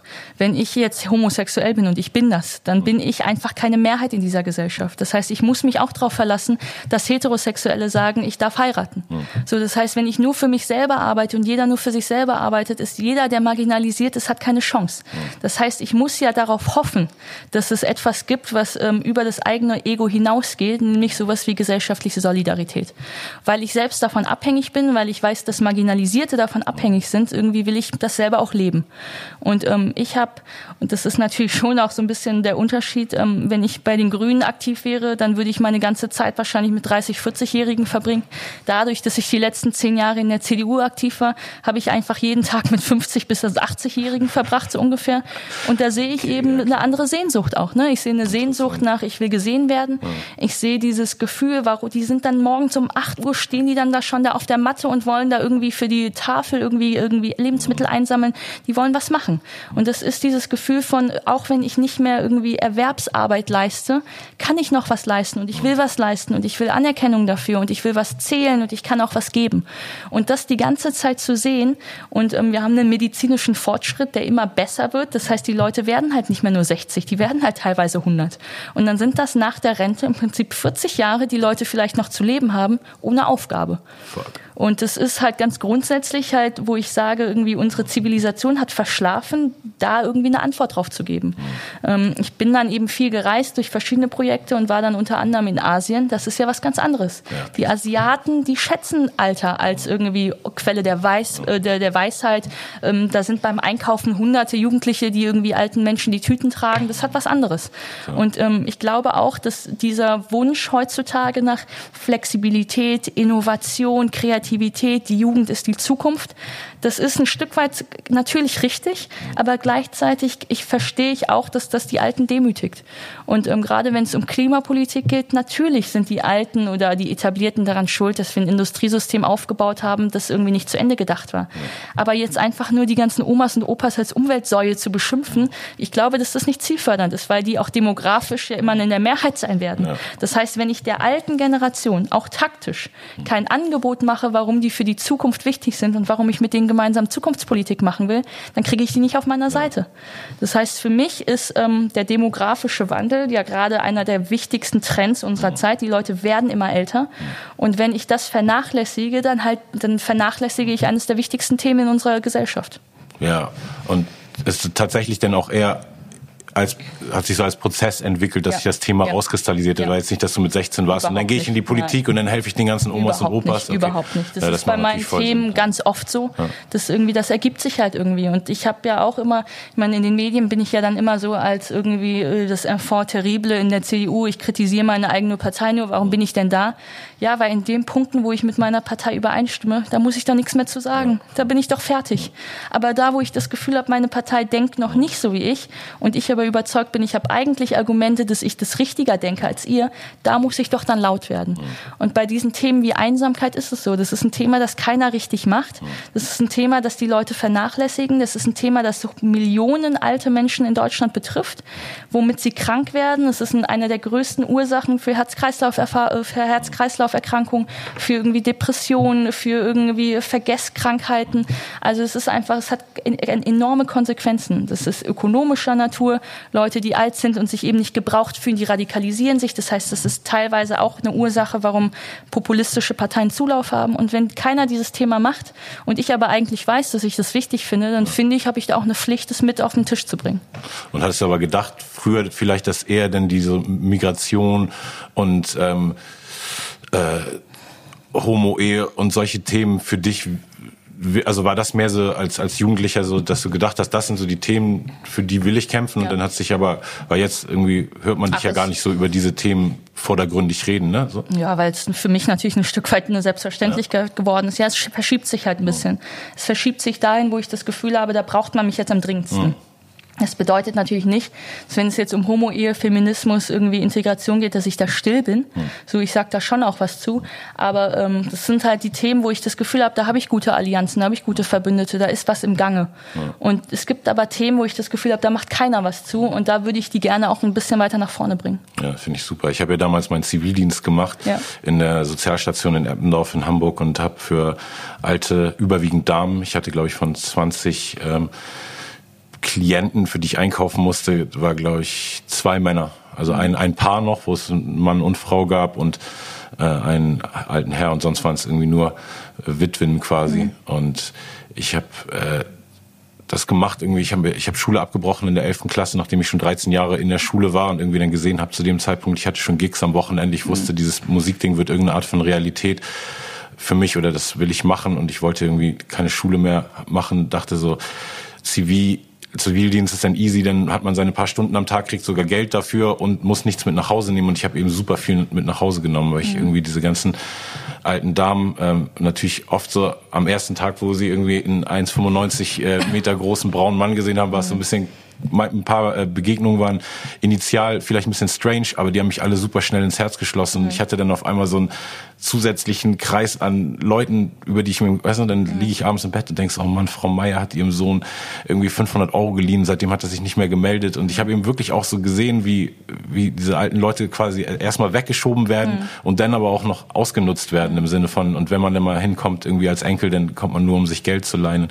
Ich habe dann auch wirklich deshalb, äh, ich bin dann irgendwann einfach nicht mehr hingegangen, habe mich da irgendwie aus dem aus diesem Ding rausgemogelt, weil es für meine Psyche echt zu schwer war und ich äh, finde es ja, find's ein super wichtiges hattest Thema. Du, hattest du das Gefühl, dass die sich damit abfinden, dass, die, dass sich keiner mehr um die kümmert oder dass die eigentlich eine Sehnsucht haben, dass die... Mega Sehnsucht, ja, ja, ne? voll. Also einfach so, das, das hat mich auch so traurig gemacht, dass eben nicht so irgendwie, das, ja, das einfach irgendwann ist man so als Typ, der einmal in der Woche für die einkauft, die engste Bezugsperson im mhm. Leben. So. Und das, also als ich die Realität gecheckt habe, mhm. so dass wirklich keiner für diese Leute mehr da ist als ich mhm. mit meinem schnell Einkaufsliste holen, schnell zu Penny oder Edeka und dann wieder zurück. So, das war wirklich irgendwie dann die Realität hat, hat mich auf jeden Fall so ein bisschen. Ja, und, du, und, und wir haben ja einfach diesen Trend zur Rationalisierung in der Pflegepolitik oder so. Das heißt, du hast nur noch eine Minute Zeit, ja. um mit der Person da irgendwie da was schnell ja. zu machen, eine Windel zu wechseln, so ungefähr. Und du merkst halt, dass das nicht das Entscheidende ist. Die Pfleger wollen oftmals auch irgendwie nicht nur diesen einen Euro mehr, den sie natürlich verdienen, sondern die sagen auch, ich kann das, was mein Anspruch ist, nämlich Zärtlichkeit zu geben, Nähe zu geben, für jemanden da zu sein, mit jemandem zu sprechen, dem komme ich nicht mehr nach, wenn ich nur diese eine Minute zum irgendwie Tablette geben habe. Ja. Das heißt, du hast auch in diesem ganzen Themenfeld von irgendwie Altersbetreuung, irgendwie Nähepolitik, irgendwie ähm, Pflegepolitik, hast du so viele Stellschrauben eigentlich noch, wie du diese ganze Politik irgendwie nahbarer und sozialer gestalten kannst und gleichzeitig natürlich Leute ganz anders irgendwie ausbezahlst und honorierst. Du hast ja ein mega Brain, dementsprechend bei mir ist immer so, ich habe auch ein mega Brain, aber es ist irgendwo ist so die Kapazität vielleicht dann doch zu sehr auf künstlerische Bereiche beschränkt, als dass ich mir so gesamtgesellschaftlich wirklich Lösungen überlegen könnte. So weil ich, ich einfach immer früher war es so leicht zu sagen, ja, das ist alles Scheiße, was die Politik macht, so und die sollen das mal besser machen. Dann habe ich irgendwann angefangen, Firmen aufzubauen und Konstrukte, wo ich vielleicht schon bei zehn Leuten teilweise den Überblick verloren habe und die Kommunikationswege durcheinander gekommen sind, dementsprechend einfach multipliziert auf so ein Riesending wie, okay, ich muss jetzt 80 Millionen Leute regieren. Es wird wird es ja immer schwerer. Aber wenn du jetzt so diese ganzen Stellschrauben, die so zu, zu stellen sind in den nächsten Jahren, so siehst, siehst du viel Potenzial in dieser Welt, die ja tatsächlich, wo vielleicht auch viele gute Forces in der Politik sind, so wie du, die es wirklich gut meinen, aber natürlich trotzdem auch industrielle Sachen dagegen steuern und mhm. wir einfach, weißt du, manche Konflikte haben, die bisher irgendwie, für die es keine Lösung vielleicht gibt oder, weißt du, so, so Macht, äh, Konstrukte, die sich einfach so gebaut haben über die Jahrhunderte, weißt du, das, mhm. das oder über die Jahrzehnte, dass das vielleicht einfach ähm, ich habe jetzt keine konkreten Beispiele, aber gerade eben so diese Riesenkonzerne zahlen keine Steuern für irgendwas oder so ein, so ein Amazon zahlt vielleicht gar keine Steuern für das, was sie hier in Deutschland machen, weil irgendwas der Unternehmenssitz woanders ja, ist. Ja. Genau so und also glaubst du, dass man diese Stellschrauben stellen kann, wenn so viele äh, Forces von außen irgendwie so dagegen wirken, weil eben das Problem was man ja in vielen Facetten der Gesellschaft sieht, ist, dass alles so schlimm geworden ist, weil überall der Endmesswert ist, wie profitabel ist es. Mhm. So, also sonst, das, sonst wäre ja die, das ganze medizinische Ding, die Pflege, das sind ja alles eigentlich so noble Professionen. Ne? Mhm. Man will Leute pflegen, man will Leute, aber irgendwann ist es dazu geworden, so du kriegst eine Minute vom Doktor höchstens, du kriegst eine Minute vom Pfleger höchstens und das sind ja alles nur Sachen, die auf auf kapitalistischen ja. Sachen basieren endlich oder letztendlich. Naja, es gibt Bereiche wie gerade die Medizin irgendwie und auch da Forschung und solche Sachen, wo ich glaube, der Fokus auf nur Profitabilität und auf irgendwie ist natürlich schwieriger. Und da Privatisierung immer mehr irgendwie Teil, also passieren zu lassen, ist schwierig. Ähm, ich glaube, dass ganz grundsätzlich es immer mehr zu verschärften Konflikten kommen wird, gerade jetzt nach Corona, ehrlich gesagt, wo irgendwie eben ganze Branchen irgendwie im Prinzip wegbrechen, wo kaum Geld da ist, um irgendwie auszugeben, wo die nächste Generation, und das ist auch unsere, auf einmal von einem riesigen Schuldenberg steckt, äh, steht, wo man gar nicht weiß, haben wir da eigentlich noch finanziellen Spielraum. Also die, die Verteilungskonflikte, die spitzen sich zu. Und immer dann, wenn sich ein Konflikt zuspitzt, kannst du dich ja darauf verlassen, dass die Leute, die populistisch antworten, irgendwie die nehmen uns was weg, irgendwie die müssen wir also bestrafen, so ungefähr. Und ich meine, gerade die vulnerablen Gruppen wie Migranten oder Geflüchtete oder so, die sind dann da im Fokus. Das heißt, ähm, ich glaube schon oder ich erwarte, dass ähm, eigentlich irgendwie mit härteren Bandagen im Prinzip gekämpft wird, dass die, dass die Konflikte sich zuspitzen. Aber genau deswegen glaube ich, dass ähm, der Einzelne, der sich engagiert, einen größeren Unterschied machen kann. Und ähm, ich glaube schon auch, dass auch eine Partei wie die CDU sich eben seit zehn Jahren modernisiert hat und da jetzt andere Köpfe sind. Das sind nicht mehr irgendwie teilweise diese rechtsnationalen Köpfe, die da vor Kohl irgendwie an der Macht waren, sondern das sind junge Abgeordnete, die klar, die kommen aus dem ländlichen Raum irgendwie die und teilweise irgendwie die sind irgendwie nur Unternehmer und die kennen andere Lebensrealität nicht, die haben keine schwarzen Freunde so. Also klar, das ist noch nicht irgendwie da, wo ich das Gefühl habe, das ist unserer Gesellschaft würdig oder irgendwie das verdient sich um unsere Gesellschaft, weil es repräsentiert und divers ist und kreativ ist und jung ist. Aber das sind Leute, die es gut meinen und die auch, wenn sie langsamer sind und irgendwie viele Sachen noch nicht kennen, irgendwie die gute Ideen haben. Und ich ähm, bin grundsätzlich guter Dinge, dass wir eine stabile Gesellschaft haben, dass wir eine stabile Demokratie haben, dass gerade auch diese aufstrebenden irgendwie Forces bei den Grünen zum Beispiel und die Grünen, die immer stärker werden, dass die irgendwie in echt eine liberale, eine liberale Hochburg in Deutschland werden können, gerade für diese gesellschaftlichen Rechte. Ähm, wie gesagt, bei linker Politik bin ich wieder ein bisschen weiter weg, aber gerade wenn es um Gesellschaftspolitik geht, Integration, Bildungsgerechtigkeit, Nachhaltigkeit, sind es einfach starke Verbündete. Und ich glaube schon, dass wenn man es schafft, eben nicht so Biden Trump-mäßig oder Clinton, ähm, Clinton ähm, Trump-mäßig es ähm, auf eine krasse Polemik zulaufen zu lassen. Also Leute irgendwie zu sagen, entweder du wirst nie wieder fliegen oder irgendwie Leute zu bedrohen. So, dann habe ich natürlich das Gefühl, es gibt eine große, weite Mehrheit in der Gesellschaft, die sagt, es geht mir zu schnell, das Auto abzuschaffen in jeder Stadt. Wie soll ich das denn machen? Und irgendwie, ich kann hier irgendwie, ich kann mein Auto nicht abschaffen, wenn ich irgendwie in meinem ländlichen Raum noch keinen Zug habe. Also es gibt so ein paar Debatten, wo ich das Gefühl habe, die gehen manchen Leuten zu schnell schnell. Und deswegen ist meine Aufgabe, manche Debatten absichtlich ein bisschen langsamer laufen zu lassen, damit ich diese Mehrheit der Gesellschaft noch auf meiner Seite habe und damit die nicht zur AfD gehen und sagen, ey, die bestimmen über meinen Kopf weg. Irgendwie, das kann nämlich passieren. Und gleichzeitig ist es gerade beim Klimawandel natürlich so eine Situation, da haben wir halt keine Zeit. Da muss es schnell neue Lösungen geben. Und ich glaube aber gerade, und ich bin ja auch Unternehmerin im Bereich nachhaltige Technologien, ich glaube, dass es dort viele auch Marktkorridore gibt, womit du Geld verdienen kannst und was trotzdem grün ist. Mhm. Und insofern, es kommt halt auf jeden Einzelnen gerade an, aber ich glaube schon, dass es irgendwie, dass es einen Scheideweg gerade gibt, die Gesellschaft moderner auszurichten. Das war auch einer von diesen Neben, äh, Nebensätzen in der Raucherpause. Ja, ich, ich mache ja Politik eh eher so als Hobby. Ich habe ja meine Biotech-Firmen. Kannst du das mal? Äh, naja, ich habe mich selbstständig gemacht mit ähm, eigentlich ursprünglich einer Medienplattform für grüne Innovation. Okay. Ähm, das war über klassischen Anzeigenverkauf, irgendwie haben wir da Geld verdient. Ja. Und dann hat sich das eben durch meine ähm, Erfahrung ja in kommunalen Verwaltung, zehn Jahre Politik so etabliert. Wir hatten in dieser auf dieser Medienplattform ein Ressort zum Thema grüne Städte. Ja. Und da ging es darum, dass man Moos auf Bushaltestellen, Dächer pflanzt. Ja. Da ging es darum, dass der Mülleimer neben dem Fahrradweg wie ein Basketballkorb ist, damit die Leute eher geneigt sind, was in den Mülleimer zu werfen. Also so kleine Spielereien im Prinzip, aber gute Ideen einfach für die Kommune. Und immer mehr Bürgermeister, also gerade eben diese kommunalen Bürgermeister, die engagiert sind, die aber einfach nicht so viel wissen, was sie da noch besser machen können, haben sich halt gemeldet und gesagt, wir würden gerne dieses Konzept aus Rotterdam vom Solarfahrradweg und so Geschichten, wir würden das gerne kopieren, kannst du uns helfen? Und dadurch hat sich im Prinzip diese Medienplattform weiterentwickelt zu einem Agenturgeschäft, wo wir mit einer irgendwie mit einer Unternehmensberatung zusammen Städte analysieren und ähnlichen Städten ähnliche schon etablierte Nachhaltigkeitsstrategien verkaufen.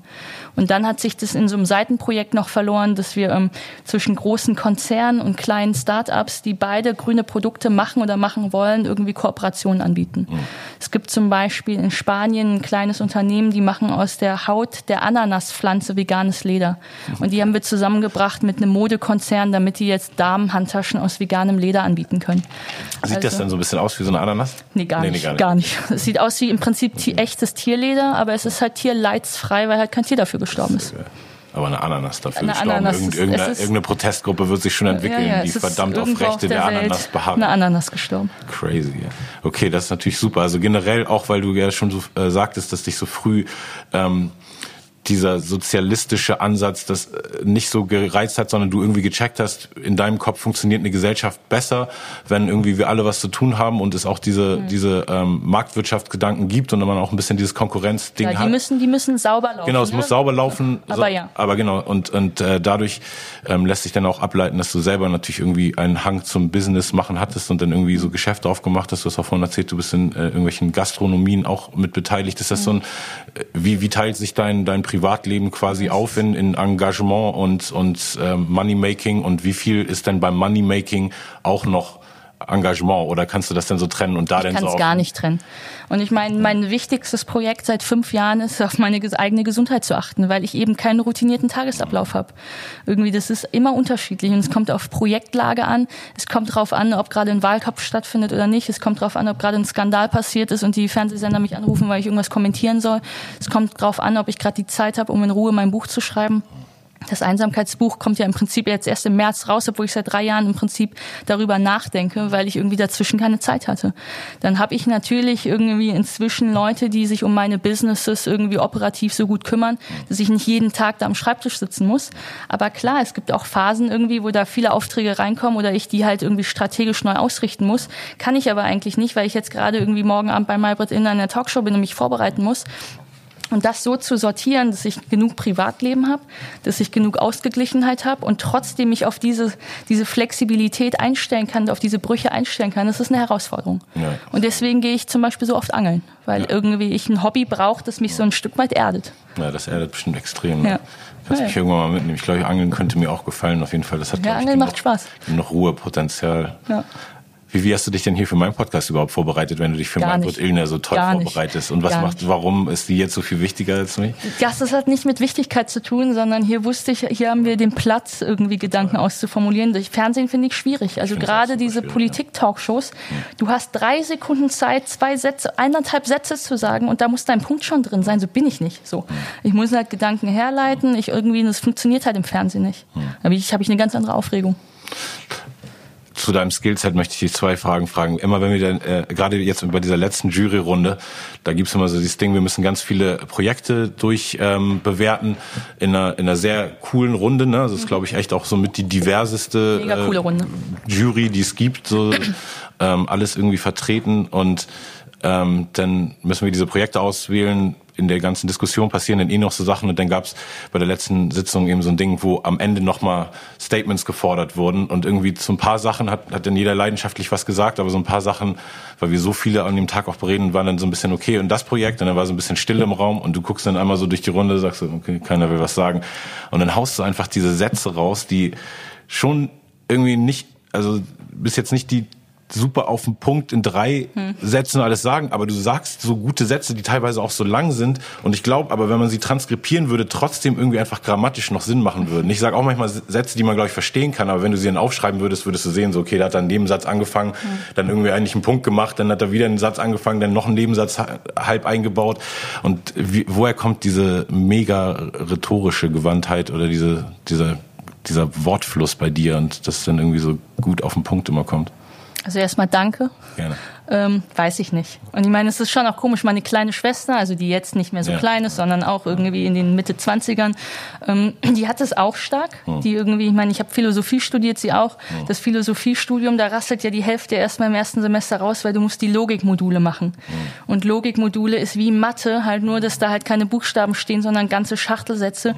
und du die Korrelationen und Kausalitäten richtig verbinden musst und so. Und das ist eine gute Schule. Ja. Aber grundsätzlich, meine kleine Schwester und ich haben uns das oft gefragt, weil irgendwie meine philippinische Mutter nie sauber Deutsch gesprochen ja, hat, mein genau. polnischer Vater auch nicht sauber Deutsch spricht. Das heißt, wir hatten eigentlich innerfamiliär keine Vorbilder. Mhm. Ähm, wir haben viel gelesen. Hm. Also wir haben gerade so irgendwie im Kindesalter so viele so Jugendkrimis gelesen und vielleicht kommt es vom Lesen. Und gab es Frauen vielleicht entweder national oder international, wo du einfach so dann außerhalb der Familie, die vielleicht gar nicht persönlich kanntest, mhm. aber bei mir zum Beispiel äh, fehlende Vaterfigur und jegliche Art von irgendwie männlicher Role Models, aber ich habe dann irgendwann Rap gefunden und mhm. diese ganzen Rapper in meinem Plattenschrank waren dann sozusagen meine Ziehonkels und mhm. großen Cousins und Stiefväter oder was auch immer und ich habe von denen sehr viel abgeleitet und irgendwie auch differenziert natürlich geguckt, so was, was will ich so von jedem mir nehmen. Aber gab es irgendwelche Personen, wo du so gedacht hast, wow, das ist eine krass powerful Frau, die Art von Frau, wie ich hier vielleicht in meinem Umfeld in der Gesellschaft, wo du aufgewachsen bist, nicht so reflektiert sehe, das will ich werden oder das, das ist irgendwie, hat den Antrieb oder eine Power gegeben? Ich habe ähm, also es sind dann ganz oft waren es tote Männer, weil ich deren mhm. Bücher gelesen habe, mhm. die ich einfach gut fand, irgendwie wo schlaue Gedanken hinter waren. Ähm, und es waren schon sehr, sehr viele Männer. Also es stimmte auch, dass in all dem, was mir rückgespiegelt wurde als Kultur, Frauen nicht so stark vorkamen. Ja. Und ich habe mich auch gerade irgendwie ähm, ich würde nicht sagen, nicht mit einer Frauenrolle identifiziert, aber es war irgendwie nicht mein Haupt, irgendwie Hauptmerkmal. Und insofern irgendwie fand ich viele gesamtgesellschaftliche, philosophische Gedanken, politische Gedanken mal schlau, mal nicht schlau. Aber weil das immer nur in so einem Diskurs von alten weißen Männern irgendwie stattgefunden hat und immer nur in Geschichtsbüchern alte weiße Männer, die waren, die die Länder gelenkt haben, habe ich mich mehr natürlich nach denen orientiert.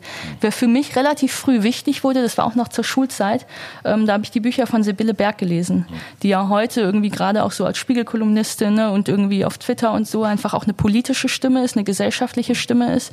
Ähm, aber da fand ich die Bücher künstlerisch damals sehr wertvoll und an der habe ich mich viel orientiert. Und generell, ähm, wenn es jetzt auch so um dein Selbstverständnis mhm. geht, dich so zu entwickeln, einfach krasse Karriereschritte in alle möglichen Richtungen zu machen von Businesses, meinst du, das ist jetzt auf jeden Fall irgendwie ein doofes Klischee, aber äh, meinst du, dass es als homosexuelle Frau einem irgendwie auch quasi einen Vorteil gibt, nicht so tief in diesem Frauenklischee zu stecken? Weil ich habe so oft, ich bin eben so ein Fan von Frauen und bin so oft an so in so Situationen gelandet, wo, wo Frauen nicht genug selbst an sich mhm. geglaubt haben oder eben auch so sozialisiert wurden, mhm. also gerade so im künstlerischen Umfeld oder so, dass sie, okay, du bist eine Sängerin, aber eigentlich bist du nur eine Stimme und wenn kein Songwriter und Produzent mhm. da ist, dann weißt du, bist du alleine gar nichts. Und, und ich finde es immer so, so super wichtig und äh, rauszufinden oder so, so irgendwie zu stressen, diesen Fakt, dass es irgendwie immer noch was Besonderes ist, finde ich, ja, wenn, ja. wenn eine Frau sich einfach so traut, so aus, ähm, aus so, ja, Klischee-Boxen rauszusteppen. Und meinst du, hat die das irgendwie diese Perspektive, dass du Weißt du? Nicht ja, das ist eine mega schlaue Frage auch. Ja. Also es stimmt schon, dass dadurch, dass ich als Kind schon, ich habe dann, ich habe ja damals irgendwie sogar in der U17 Nationalmannschaft Fußball gespielt mhm. und so mhm. Geschichten und ich habe als Kind immer nur Buden gebaut und mit den Jungs irgendwie mhm. gespielt so. Also dass ich grundsätzlich meine Weiblichkeit irgendwie so ein bisschen burschikoser verstanden habe und da irgendwie als Kind das gleiche Selbstbewusstsein hatte, was die Jungs hatten, wenn sie auf den Baum geklettert sind. Mhm.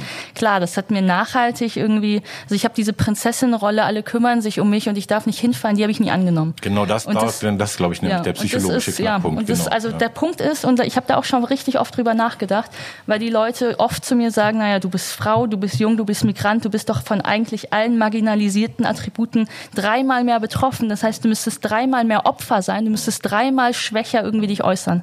Und der Punkt ist, dass ich glaube, weil ich immer so ein bisschen aus der Rolle gefallen bin, habe ich nie verstanden, dass ich unterlegen bin. Ich habe immer nur verstanden, ich bin individuell. Ja. So und dadurch habe ich diese Opferrolle nie richtig angenommen.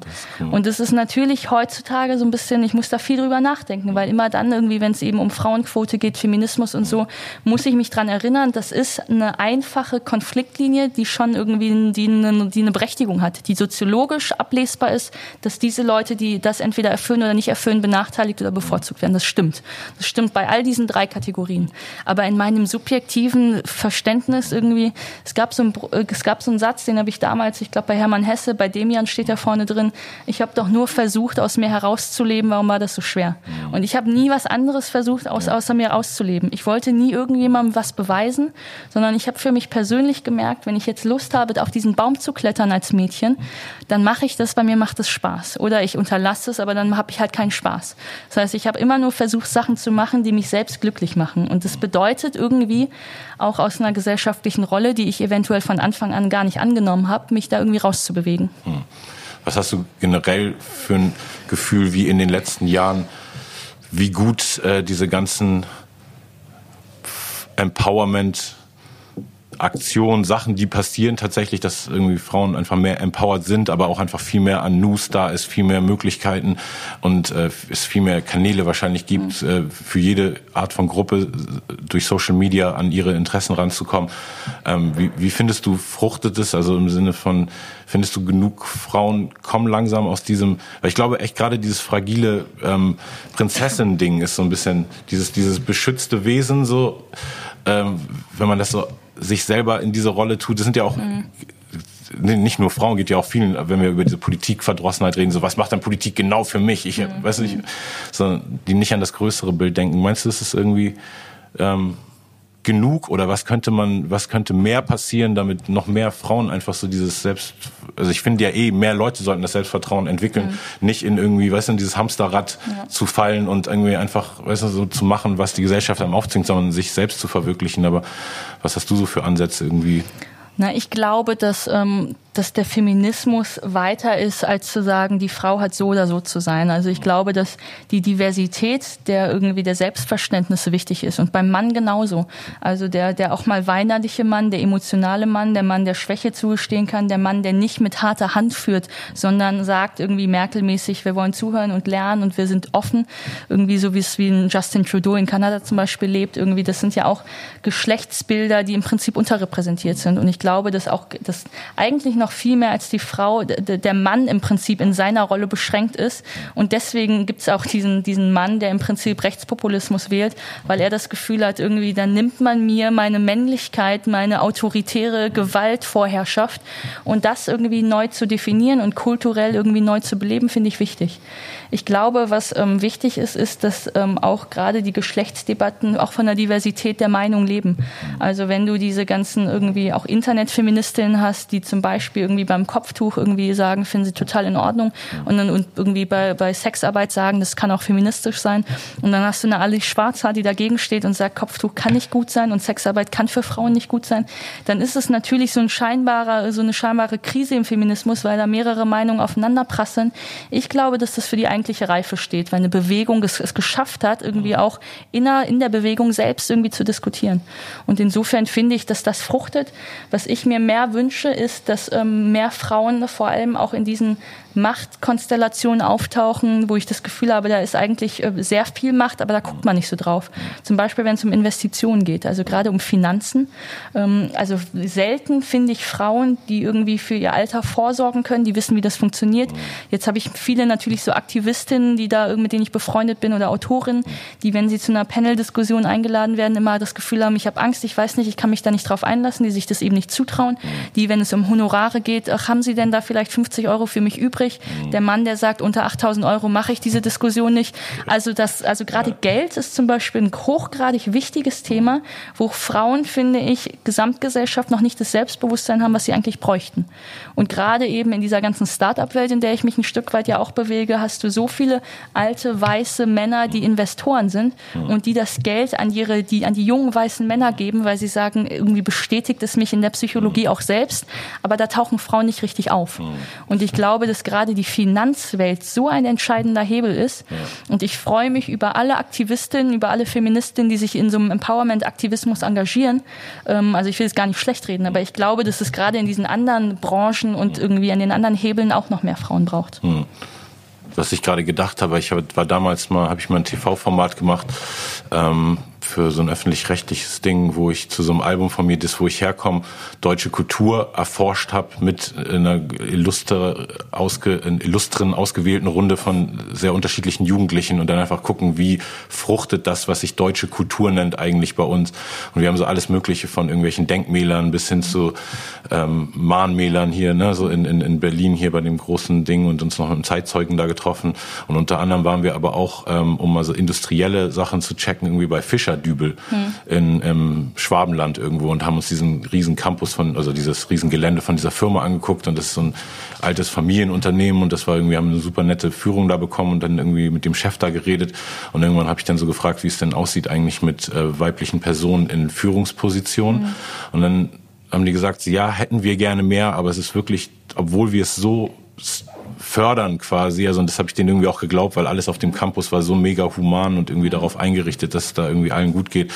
Er meinte, wir hätten wir wirklich gerne, aber hier auf dem Land ist es wirklich so, dass viele Frauen einfach, also mit 30 dann irgendwann raus sind, wegen dem quasi biologischen mhm. Zwang, dass sie die, die Gebärmaschine sind. Und, äh, und ich habe gerade gedacht, vielleicht ist ja auch für die Zukunft das anders, weil es so viele Jobs gibt, die nicht mehr an diesem festen Ort hängen. Und gerade jetzt, was ja. in der Corona-Zeit ja auch klar, also sowohl so Homeoffice-Sachen, aber generell auch wenn du Investment sagst, so viele Sachen gehen heutzutage mehr übers Internet und man muss mhm. nicht mehr irgendwie Total. acht bis zehn Stunden am Tag in irgendeiner Office unbedingt sitzen. Und vielleicht führt das ja auch irgendwie dazu, ja. dass, dass jetzt diese neue Arten von Jobs, die nicht mehr so ortsgebunden sind, auch mehr Frauen die Möglichkeit geben, Karriere und, ähm, und Mutter werden zum Beispiel zu verbinden. Ja, und ich meine, also klar, erstens müssen alle Unternehmen natürlich noch familienfreundlicher werden werden. Aber es gibt eben so Beispiele, wo ein Unternehmer irgendwie drei irgendwie Frauen, die irgendwie so ungefähr halb schwanger waren oder kurz vor der Schwangerschaft standen, irgendwie im Bewerbungsgespräch abgelehnt hat, weil er befürchtet hat, ach, die sind jetzt auf die nächsten Jahre nicht zuverlässig. Dann hat er drei Männer eingestellt und die drei Männer sind in der Zeit auch Väter geworden, sind alle in Elternschaftsurlaub gegangen. So. Das heißt irgendwie, wir haben ja auch Partnerschaften, also heterosexuelle Partnerschaften, die ein Stück weit gleichberechtigter werden. Also es ist nicht mehr selbstverständlich, dass die Frau dann da am Herd steht, sondern mal macht das auch der Mann und mal wechseln die sich ab.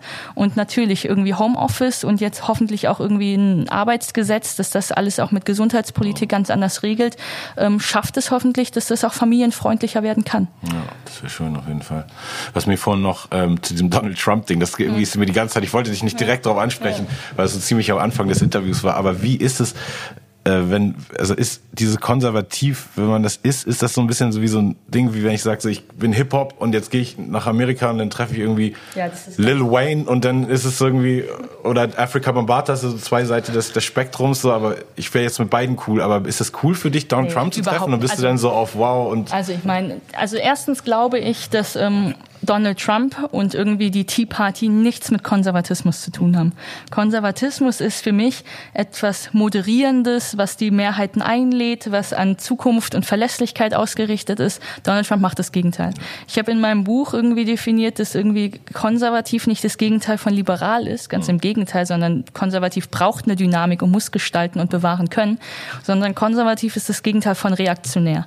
Also etwas sofort abzubrechen und irgendwie irgendwie die ganze Zeit verrückte Brüche irgendwie zu inszenieren, das ist das Gegenteil von konservativ. Und das ist das, was Donald Trump macht. Ja. Und es gibt irgendwie George Will heißt er, glaube ich, ist ein amerikanischer, also der größte amerikanische Konservative, hat einen Pulitzerpreis gewonnen, ist irgendwie konservativer Kommentator.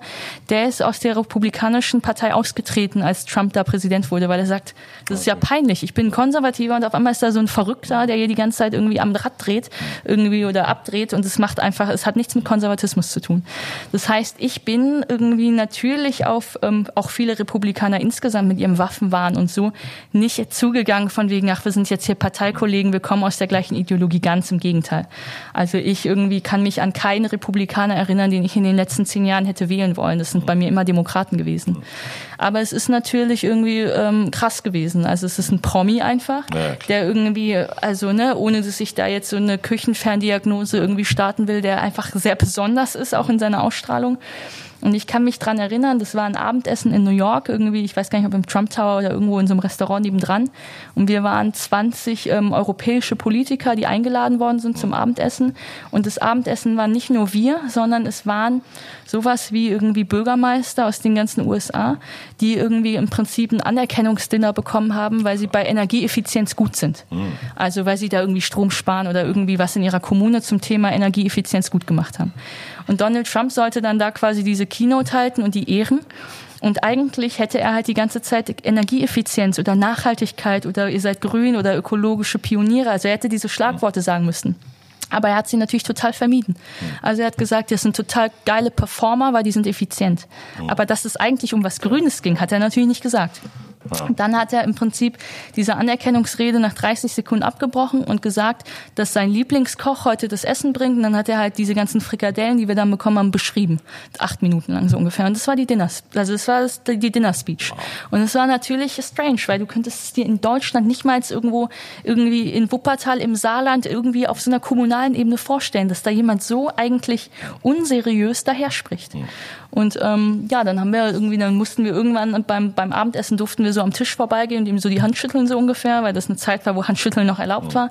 Und neben ihm saß Ivanka Trump und ich war die letzte quasi so in der Reihe und ähm, weil ich die letzte war und hinter mir keiner mehr kam, irgendwie habe ich mich dann eben auch länger unterhalten können. Also es war nicht so guten Tag und dann kommen die nächsten, sondern ich habe mich vorgestellt und wir, weil wir aus komplett Europa kamen, haben wir gesagt, aus welchem Land wir kamen. habe ich gesagt Deutschland. Er natürlich auch geil, Deutschland ist geil, so ungefähr.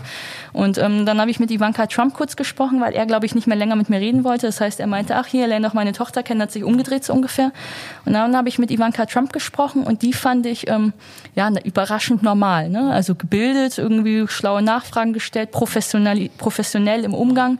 Aber klar, du, willst dich mit denen nicht anfreunden, weil du am Ende des Tages weißt, für was die alles einstehen. Ja schon auf jeden Fall schon extrem die andere, die dunkle Seite der Macht. Ja, ja, eben. Ne? Und das ist auch, auch, das ist teilweise eben auch in der CDU schon so. Also ob ich mit irgendwelchen CDU-Lern, die irgendwo in Deutschland verstreut sind und mit der AfD koalieren wollen und mich da mit dem Gesicht dazustelle, irgendwie da bin ich auch, habe ich eine große Linie für mich übertreten. Ja. Und ich bin auch keiner, der mit Trump ein Selfie postet und Trump dadurch normalisieren will. Ja. Oder der irgendwie rechte Narrative irgendwie dadurch normalisieren will. Also es gibt du, ich habe ganz subjektiv eine Verantwortung mir selbst gegenüber, dass ich aufpasse, wann ich instrumentalisiert werde und was ich mittragen kann und will und was nicht. Hm. Wie, wie hast du diese, diese oder wie, wie kalibrierst du da deine Selbstwahrnehmung? Ich meine, manchmal merkt man immer, ob man instrumentalisiert ja, wird. Ja, und manchmal merkst du es erst im Nachhinein, das ist halt scheiße. Ja. Ich kann mich ähm, erinnern, dass ich, dass mir das sehr früh bewusst geworden ist, da war ich 17 oder so. Mhm. Und dann haben wir so ein kleines Spielplatzfest in Wuppertal irgendwie ausgerichtet, irgendwie für die Nachbarschaftskinder. Und dann kamen der Bundestagsabgeordnete, die drei Landtagsabgeordneten, der Kreisvorsitzende, also alles nur alte weiße Männer. Mhm. Und ich habe das mit meiner jungen Union ange also quasi ausgerichtet. Das heißt, neben mir waren eigentlich fünf Jungs, mhm. die genauso viel da gearbeitet hatten wie ich. Und dann kamen diese ganzen Abgeordneten Abgeordneten und die Lokalzeitung kam und haben gesagt, sie würden jetzt gerne ein Foto vom Spielplatz mit den wichtigen Leuten machen. Und dann standen da die ganzen Abgeordneten und dann haben sie von der Jungen Union gesagt, nur Diana darf mit aufs Foto. Und dann hatte ich schon das Gefühl, das ist doch jetzt unfair. Diese anderen Jungs, die das auch ausgerichtet haben, dürfen nicht, ich darf. Und auf einmal ist mir dann aufgefallen, warum? Damit mein Gesicht in dieser Menge irgendwie noch ein bisschen irgendwie rechtfertigt, ach, ihr seid nicht nur alte weiße Männer. Das heißt, mein Gesicht wurde missbraucht, um die Truppe bunter darzustellen, als sie eigentlich ist. Also es fängt ja schon ganz harmlos harmlos und klein an. Und das musst du, musst du dir halt einfach ständig bewusst sein. Ja, das ist eben krass, weil man irgendwie du ja auch reingegangen bist, um dieses Ding bunter zu machen. Ja, ja. Aber wenn man dann ja, genau äh, einfach nur für den für den Foto-Op shoot, dann äh und manchmal ist das Foto auch geil, weil dann sitzt da halt eine kleine Diana irgendwie in der, irgendwie am Küchentisch und sieht mein Gesicht in der. Zeitung und sagt, ach wenn die das kann, dann kann ich das auch und mach doch mit. Mhm. Aber grundsätzlich ist es natürlich schon auch die Frage, ob du dich halt, ob du einer Partei irgendwie den Leidensdruck wegnimmst, weil die Leute nicht mehr sagen können, reformiert euch, weil sie immer nur auf mich zeigen können. Ja, genau. Dann ist man irgendwann echt so das, so ein, so ein Image. Ja, ja, genau. So ein Teil des Images einfach. Ja, ja da muss man aufpassen einfach. Ja, voll. Ich hatte irgendeine richtig schlaue Frage, die ja. fällt mir jetzt gerade nicht mehr ein. Äh, die war richtig gut auf jeden Fall. Ähm, was glaubst du, was, was die nächsten Jahre dir bringen werden? Wirst du irgendwie in die, kannst du dir vorstellen, jemals in der Politik also in die Partei, äh, in den Bundestag zu gehen oder als gewähltes äh, Mitglied des Partei? Bundestagswahlen sind nächstes Jahr. Das heißt, jetzt gerade, die Monate jetzt gerade entscheidet sich in den einzelnen Wahlkreisen, wer tritt an und wer tritt nicht an. Und deswegen bin ich in den letzten Monaten auch viel gefragt worden, ob ich es machen will, irgendwie auch von Parteileuten, die gesagt haben, bei uns ist gerade noch Platz. Also wenn du hier nominieren, also dich kandidieren möchtest für eine Nominierung, kannst du es machen. Wir würden dich unterstützen. Irgendwie Medien, die sehr oft fragen, irgendwie Diana, wir warten jetzt schon seit zehn Jahren drauf, dass jetzt endlich was kommt. Kommst du? Ähm, ich kann es mir gerade nicht vorstellen. Und es hat was damit zu tun, dass irgendwie ähm, ich eben diese Einsamkeitsthemen, also ich habe viele politische Themen, die ähm, gerade nicht so auf der Tagesordnung sind. Und ich habe das Gefühl, wenn ich Amts- und Mandatspolitiker jetzt gerade bin, dann geht es um das schlaue Managen der Tagesordnung. Ja. Das ist ein total wichtiger Job, ich will ihn überhaupt nicht kleinreden, aber dann habe ich das Gefühl, dass meine Themen ein Stück weit hinten rausfallen. Ja. Und ich will Zeit für die haben. Dann kommt dazu, dass ich ähm, so mobil unterwegs bin, dass ich eigentlich nicht sehr aufrichtig sagen könnte, das ist mein einziger Wahlkreis und nur um den will ich mich kümmern. Mhm. Politik und also Politiksystem ist nach Wahlkreisen aufgestellt und du bist dann jede zweite Woche in deinem Wahlkreis ja. und lobbyierst für deine Kommune im Prinzip. Mhm. Klar könnte ich jetzt für irgendeinen machen, aber käme nicht so richtig aus dem Herzen, weil ich gerade nirgendwo, außer jetzt in Berlin, ab und zu irgendwo richtig zu Hause bin. Und, Stimmt, ähm, ja. und dann kommt so eben, genau, und dann kommt schon auch irgendwie dazu, dass ich ähm, ja privat irgendwie mich in meiner beruflichen Dimension gerade so ausprobiere, so investiere, so viele Geschäfte mit aufbaue. Das müsste ich ja alles sofort einfrieren in dem Moment, in dem ich Steuergeld bekomme. Und gerade zum Beispiel meine Agentur, die ja davon lebt, dass wir von Kommunen und Städten Aufträge kriegen, das wäre ein Interessenkonflikt. Das heißt, ähm, es Stimmt. gibt viele, es gibt so viele Gründe, warum ich sage, jetzt gerade passt es nicht ich könnte mir ganz, also ich will es nicht ausschließen. Es kann sein, dass ich in vier Jahren, in acht Jahren irgendwie sage, jetzt ist der richtige Zeitpunkt. Jetzt habe ich auch coole Leute um mich rum, mit denen würde ich es gerne gemeinsam machen. Also es kann passieren. Aber gerade sieht es nicht so aus. Ja, finde ich auch gut irgendwie. Ja. Sein einfach das, was du ja. reingeben willst, so, aber ja. eben umso weniger ja, kannst du auch instrumentalisiert ähm, werden. Ich verstehe, dass Leute das ein Stück weit auch manchmal feige und bequem finden, weil ich immer von der Seitenlinie so viel fordere, aber ich bin dann nie da, der das richtig so entscheiden muss. Spielfeldkritiker. Ja, ja, ja, genau. So einer der ja. deutschen Bundestrainer, so ungefähr. Ähm, stimmt natürlich auch. Aber ähm, ich habe das Gefühl, dass ich die Arbeit der anderen anerkenne, dass ich in meinen Forderungen auch oft nicht, also ich versuche nicht unfair zu sein. Also ich versuche von aktiven Politikern nicht zu fordern, wo ich das Gefühl habe, das geht gar nicht, sondern so wie ich es halt machen würde, so ungefähr. Und ich verzeihe natürlich. Demokratie, da geht es um Konsens, um Kompromiss, um irgendwie auch dazulernen. Und da gehört dazu irgendwie, dass du verzeihen kannst. Ja, das ist ja, das zeugt von Stärke, wenn man das kann, auf jeden Fall. Oder eh überhaupt äh, jahrelang in so demokratischen Prozessen ja, sich ja. beteiligt, weil das ist eben genauso fair, wie es ist, ist auf jeden Fall auch anstrengend. Ne? So, und ich weiß oft von Runden, dass ich irgendwann so dachte, so ja, wäre schon cool, wenn man jetzt einfach mal einer entscheiden würde. Ja, und, und nicht ist, alle alles tot ist. Und es ist auch ein, ein, extrem ungesunder Apparat. Ne? Also die Leute haben da irgendwie von morgens bis um 23 Uhr Termine. Mhm. Du hast jeden Tag irgendeinen politischen Lobbyempfang, irgendwas. Du bist, mhm. bist am Alkohol trinken ohne Ende. Die Leute erwarten von dir in jedem Termin bist du quasi als Politiker der Star. Das heißt, du musst druckreif sprechen. Du musst aber aufpassen, dass du der Partei nichts Böses sagst, dass du der Regierung nichts Böses sagst, dass es irgendwie nicht missverstanden werden kann. Die Leute haben ja keine Zeit mehr richtig zu lesen. Also die müssen jeden Tag hunderte Anträge durcharbeiten, Expertenwissen in jedem tagespolitischen irgendwie Sachfeld sich erarbeiten. Und da ist ja keine Zeit mehr richtig, um sich zu sammeln und Urlaub zu machen. Und machst du dann mal Urlaub, ja, dann ist es von meinem Steuergeld. Also so, es ist schon auch ein unfairer Job. Und deswegen finde ich schon auch, dass irgendwie die meisten Politiker zumindest auch echt wirklich ehrenvolle Leute sind, die das ernst nehmen und die da wirklich was aufgeben und auch ihr Privatleben. Ja. Und viele dann auch krank werden, ne, weil sie einfach nicht gut genug auf sich auf, aufpassen. Ja. Ich habe es irgendwie bei Luise, mit der ich irgendwie seit zwei Jahren ähm, befreundet bin und echt so gemerkt, so die hatte letztes Jahr wirklich so eine so eine schwere Zeit privat und mit vielen Morddrohungen dann noch ja. und so ein Kram und wo man dann wirklich äh, merkt, wenn man so eine Pers ist ja oft immer dieser persönliche Bezug ne, bei jedem jeder Art ja, von Thema. Ja. Also Politiker sind eben alles irgendwie so eine böse dunkle Masse, bis du dann mal einen kennenlernst und merkst so wow, das ist wirklich auch ein 24 Stunden Job, mhm. weil jedes Mal, wenn ich mit ihr äh, mich treffe und dann wie abends irgendwo was trinken mit ein paar Leuten oder so, dann ist auch das das Thema. Ja, Also sie kommt auch nie aus dieser Rolle ja, quasi raus und ist auch in jedem Kreis immer dann die Person, die danach mhm. gefragt wird. Und äh, deshalb fand ich es auch so super, dass, ähm, dass wir reden können, weil das so wichtig ist auch zu, zu checken für die Leute, dass eben wirklich alles immer Menschen sind und dieses Stigma ähm, ja oft oft so Schaden, Schaden an, anfügt. Weißt du, also deshalb glaube ich sowohl viele Leute, die eigentlich vielleicht in der Politik richtig wären, gar nicht reingehen, als auch viele Leute, ähm, die der Politik mehr folgen sollten oder sich in irgendeiner Weise beteiligen sollten, nicht mitmachen. Und ich finde es interessant, dass zum Beispiel in Amerika Candace Owens ist ja so eine moderne Konservative mhm. da, eine schwarze Frau, die äh, sehr extrem Trump-Befürworter ist. Und ich habe jetzt so super viele, sie in super vielen Diskussionen gesehen mit, äh, mit Leuten von der anderen Seite, wo ich die andere Seite sozusagen eher als mich sehe, so, also mit, mit Rappern und schwarzen mhm. Männern und die dann als schwarze Frau irgendwie so ganz, ganz andere Sachen sagt. Und ich finde es so interessant, dass dass hier in Deutschland eben die, die Politik so viel differenzierter denn doch scheint, ja. dass wir hier am Tisch sitzen können und haben, haben eigentlich nicht annähernd irgendein Streitthema. Mhm.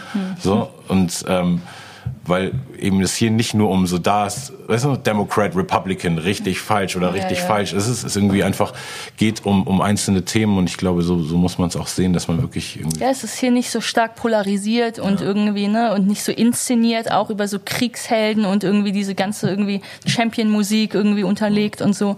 Also es ist irgendwie eine schöne Kultur, weil sie leiser ist, weil sie differenzierter ist. Und gleichzeitig ist es dann schwierig, wenn man so, und das sagen ja auch viele Leute, wenn sie das Gefühl haben, ach, es ist alles zu zu harmonisch. Da sagt, da widerspricht halt keiner mehr. Und irgendwie, ich meine jetzt gerade die Corona-Regeln irgendwie, wo viele, wo ich viele Maßnahmen irgendwie übertrieben finde, irgendwie manche auch nicht, wo ich finde irgendwie vielen Gewerbe wurde da Unrecht getan, manche hatten keine starke Lobby. Also ich bin schon einer, der diesen Gesamt-Corona-Kurs der Bundesregierung befürwortet, aber ich bin auf jeden Fall einer, der manche Maßnahmen kritisieren will. Ja. Und ähm, wir haben schon auch so einen Diskurs, der so auf Harmonie ausgerichtet ist, dass die Leute, die auf einmal ein paar Maßnahmen kritisieren, da kriegst du entgegengeblöfft, ja, dann geh doch zu Attila Hildmann und geh doch zur AfD. Mhm. Und das ist schwierig. Und das, das ist, ähm, das ist bei Flüchtlingspolitik so, mhm. dass irgendwie keiner, irgendwie, es gibt viele Leute, die nicht sagen, wir sollen die jetzt irgendwie im Mittelmeer ertrinken lassen, aber die sagen, wir brauchen ein nachhaltiges Prinzip und einfach nur alle aufnehmen, ist zu kurz gedacht.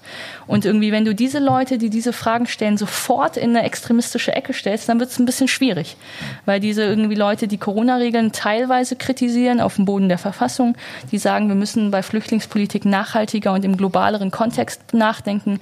Wir müssen bei Klimapolitik irgendwie auch die Leute auf dem Land mitdenken. Also all die, die so ein bisschen langsamer sind, da muss man aufpassen, dass die Progressiven die nicht irgendwie in diese rechte Ecke schieben und denen auch so aggressiv begegnen, dass die sagen, ja, dann gehe ich erst recht zu denen. Mhm. Und das habe ich viel erlebt. Ich habe viel ähm, auch Wahlkampf gemacht jetzt in, ähm, in Sachsen und in Brandenburg Brandenburg in den letzten Jahren, ähm, wo diese älteren Leute da halt so sind und die halt sagen, ey, ich bin eigentlich einer, ich finde irgendwie auch, wir sollten mehr Umweltschutz machen. Ich finde auch, dass die Leute, die ähm, aus dem Krieg kommen, dass die eine Chance verdient haben, aber irgendwie Wirtschafts, irgendwie äh, Flüchtlinge will ich nicht. Also so, die haben dann da teilweise irgendwie differenzierte Meinungen, aber weil irgendwie die sich auch nicht ernst genommen fühlen in ihrer irgendwie Ausrichtung, sagen sie ja gut, dann gehe ich erst recht zu den Rechten so ungefähr. Und ähm, das ist bei uns uns irgendwie einen Diskurs, der gerne noch differenzierter werden kann auf der Ebene. Ja, ich glaube auch, das, also muss alles wieder differenzierter werden, weil jetzt ja gerade wirklich der Tenor so ein bisschen ist, äh, alle freuen sich in der Meinungsfreiheit zu ja. leben und kritisieren auch, sobald es keine Meinungsfreiheit irgendwo gibt oder es sich anbahnt, aber kritisieren auch jeden, ja. der nicht deiner Meinung ist und der muss dann auch sofort mhm. gecancelt mhm. werden und man mhm. darf nie wieder genau. irgendwo den in der Öffentlichkeit sehen. Hattest du schon mal irgendeinen Shitstorm, irgendwas, wo, wo du wirklich irgendwas gesagt hast, wo du dir überhaupt nicht vorstellen konntest, dass das jetzt in einen falschen äh, Hals bei jemand kommt, weil du es wirklich nur gut gemeint hast oder irgendein Projekt ins Leben gerufen oder irgendwas und dann auf einmal so einen extremen Backlash bekommen? Gab es schon mal sowas, wo du dich extrem unbehandelt gefühlt hast oder so hinterfragen musstest, ob deine, ähm, deine ja, ja, ungerecht behandelt gefühlt eigentlich. Eher so, du hast es gut gemeint und Leute haben aber einfach das irgendwie falsch verstanden oder.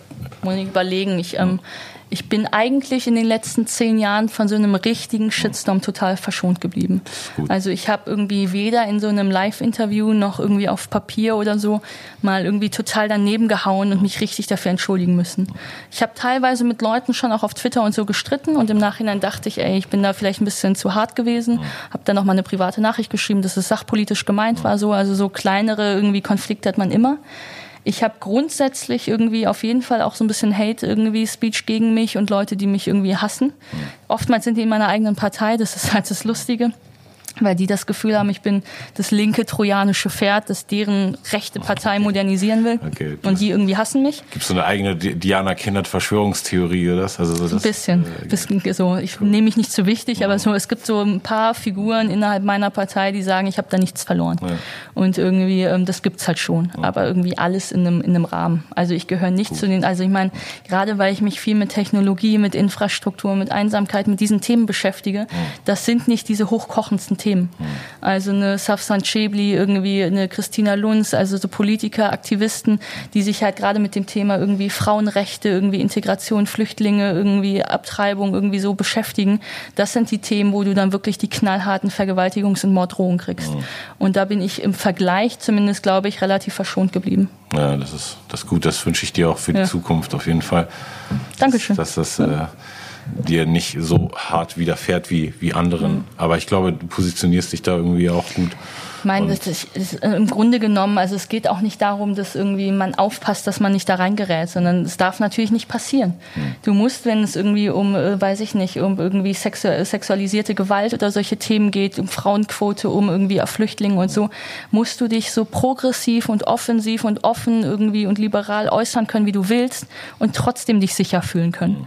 Und das ist dann ne, dann wird es ein Rechtsproblem. Dann ist die Frage irgendwie, kannst du Twitter bestrafen, weil die Leute nicht nachverfolgbar sind? Mhm. Muss Twitter die Sachen löschen? Muss die die Leute blockieren? Muss irgendwie die Polizei Zugang haben zu den IP-Adressen, wer hinter diesen anonymen Sachen steckt? Also dann wird es irgendwie, dann wird knallharte Politik. Und ich glaube, dass wir da ähm, tatsächlich noch zu wenig tun. Um Leute zu schützen. Genau, um Leute zu schützen, die sich engagieren. Ja. ich meine, wie gesagt, gerade dieses, dieses Walter Lübcke-Beispiel in Kassel, wo der Regierungspräsident hingerichtet wurde von einem Rechtsextremisten, weil er sich eigentlich mäßig und liberal für, zur Flüchtlingshilfe irgendwie positioniert hat. Ähm, und inzwischen gibt's immer mehr eben so Oberbürgermeister, die haben dann irgendwie menschlichen Code im Briefkasten und so und irgendwie dann kommen Bedrohungen an die eigenen Kinder, weil man weiß irgendwie im Ort, wo die zur Schule gehen und so. Das ist eine ganz große Bedrohung für die Demokratie, wenn Leute, die eigentlich sich bereit erklären, sich zu engagieren, sagen, aus Angst kann ich nicht mehr dann gewinnen halt Extremisten, die versuchen, einen einzuschüchtern. Und da muss man natürlich eine andere Rechtssicherheit schaffen, gerade im Internet. Und dann muss es irgendwie auch darum gehen, dass ähm, Strafverfolgungsbehörden dem nachgehen können. Also auch die Polizei nicht teilweise irgendwie entfinanzieren, wie das ja gerade irgendwie in den USA vielleicht manchmal berechtigt ist, sondern da muss es auch darum gehen, dass man die Polizei moderner aufstellt, reformiert und an der richtigen Stelle auch irgendwie denen mehr Macht gibt. Ja, eine Ge Gesellschaftsprognose, die ich am Ende noch äh, von dir hätte. Wer gibt es, weißt du, jetzt guckt man so zurück und Leute, die so nach 2000 geboren wurden, sind Millennials. Wenn man jetzt in 20 Jahren zurückguckt auf 2020, gibt's Coronials? Ist es irgendwie, ist diese, das, das, was wir, was, was uns gerade passiert, ja. so, so einschneiden und, und kann ich mich sozusagen hiermit qualifizieren, diesen, diesen Begriff ins Leben oh, gesetzt yes. zu haben und falls er dann irgendwann offizielles irgendwie Copyright Ich habe ihn, hab ihn noch nie gehört. Und nee, ich habe ihn mir ausgedacht. Einen, falls ich einen Kulturpreis vergeben müsste irgendwann, ja. ähm, dann wäre das in der engeren Auswahl. Ja, ähm, also ich glaube, dass wir aktuell unterschätzen, wie einschneidend diese Pandemie, die global ist, die wirklich Lieferketten global zerreißt, wo irgendwie Kinder, die in Vietnam von irgendeinem Hungerlohn gelebt haben, auf einmal kommen seit irgendwie sechs Monaten keine Aufträge, die sind alle schon gestorben. Also es hat jetzt schon radikale Auswirkungen, mit denen wir uns noch gar nicht beschäftigen. Dass gerade diese ganzen Republikaner in Amerika, also wir hoffen mal, dass die Wahl pro Biden irgendwie Demokratie, irgendwie Demokraten ausgeht, aber wir wissen es nicht. Und ich glaube, dass gerade nach Corona, wo die wirtschaftlichen Krisen in den Unternehmen und den Zahlen und Geschäftsberichten ja eh erst in zwei, drei Jahren sichtbar werden, dann irgendwie kommt es drauf an, irgendwie wer beantwortet da die Fragen. Und irgendwie die Republikaner würden das mit so einem Kapital Kapitalismus beantworten, dass Klimachance gar keine Chance hat. Und dann äh, dass Klimaschutz gar keine Chance hat. Und das würde bedeuten, dass wir so viele mehr irgendwie auch Klimaflüchtlinge irgendwie aus den afrikanischen und anderen Ländern haben, aus der dritten Welt, den Philippinen und so, weil da alles überschwemmt und zerstört ist. Das kommt noch zu ganz anderen Konflikten. Aber ganz grundsätzlich, ich war jetzt vor ein paar Wochen auf einer, auf einer kleineren Hochzeit, wo irgendwie wir alle Maske getragen haben und die Babys, die, die gucken einem ins Gesicht und die wissen nicht, was ist denn da? Ich sehe zwei Augen, aber ich sehe keine Mimik, ich sehe keine Gestik. Es muss ein Baby doch zutiefst verstören. Total. Und auch dieser Junge, Faktor, dass das eben, die sehen, keiner fasst sich gegenseitig ja. an und wenn Leute ja, kommen, geht man sich aus dem Weg also und das, das muss ja schon sehr ist, prägend geht, sein. Geht, geht gegen jede Intuition von Geborgenheit und Nähe und Sicherheit. Und dieses müssen zutiefst verstörte Kinder vielleicht irgendwann sein. Ich weiß es gar nicht. Ähm, auch Jugendliche jetzt. Ne? Irgendwie, ich kenne jetzt so viele, die irgendwie nach der Schule eigentlich ins Ausland wollten, irgendwie angefangen haben zu studieren. All diese Jobs in der Bar und so, die sind gerade irgendwie weg. Die müssen in einer Phase von Grenzübertritt, Emanzipation herausfinden, zu wem gehöre ich, herausfinden, wer ich bin, herausfinden auch, ich kann mich von meiner Familie abspalten, weil ich bin ein Individuum. In dieser Phase müssen die wieder in ihr Kinderzimmer Kinderzimmer zurückziehen. Diese ganze Phase von irgendwie Sexualität erleben, irgendwie einen anderen Menschen irgendwie auf sich intim auf einen anderen Menschen einlassen, in einer Bindung und in einer Partnerschaft und so. Leute irgendwie auch Streitigkeiten unter Freunden. Das ist gerade so ein Stück weit, klar, kannst du es digital alles haben, aber es ist aufgehoben. Und natürlich bedeutet das jetzt auch was für eine Gesellschaft, wenn Kunst und Kultur quasi abgeschafft sind, so ungefähr. Also, ne, das habe ich ganz am Anfang gesagt zum Thema mentale Gesundheit. Also da geht's ja nicht nur irgendwie um Party machen oder um Spaß, sondern das ist ja irgendwie ein, zwischen den Zeilen eine Kultursprache, wo sich Leute zugehörig fühlen, wo sie anerkannt sich fühlen, wo sie das Gefühl haben, ich bin mit meinen Ängsten irgendwie nicht alleine. Und all sowas irgendwie abgeschafft gerade. Also ich glaube, dass es ein extremer irgendwie Schnitt in der Gesellschaft sein wird, der, ähm, für den wir uns hätten auch jetzt schon ganz anders aufstellen müssen. Ja, siehst du da, also hättest du Lösungen gehabt oder hättest du irgendwie das, das Gefühl gehabt, man ja. kann irgendwas, ja. wenn es einen so überrollt, Also ich meine, klar, die März, der März-Lockdown, der war sehr plötzlich, mhm. aber irgendwie, ich bin kein Gesundheitsexperte und kein Pandemieexperte und ich habe relativ sicher gewusst, ja, im Sommer, wo wir alle draußen sind, irgendwie passiert nichts, aber dann wird es natürlich knifflig.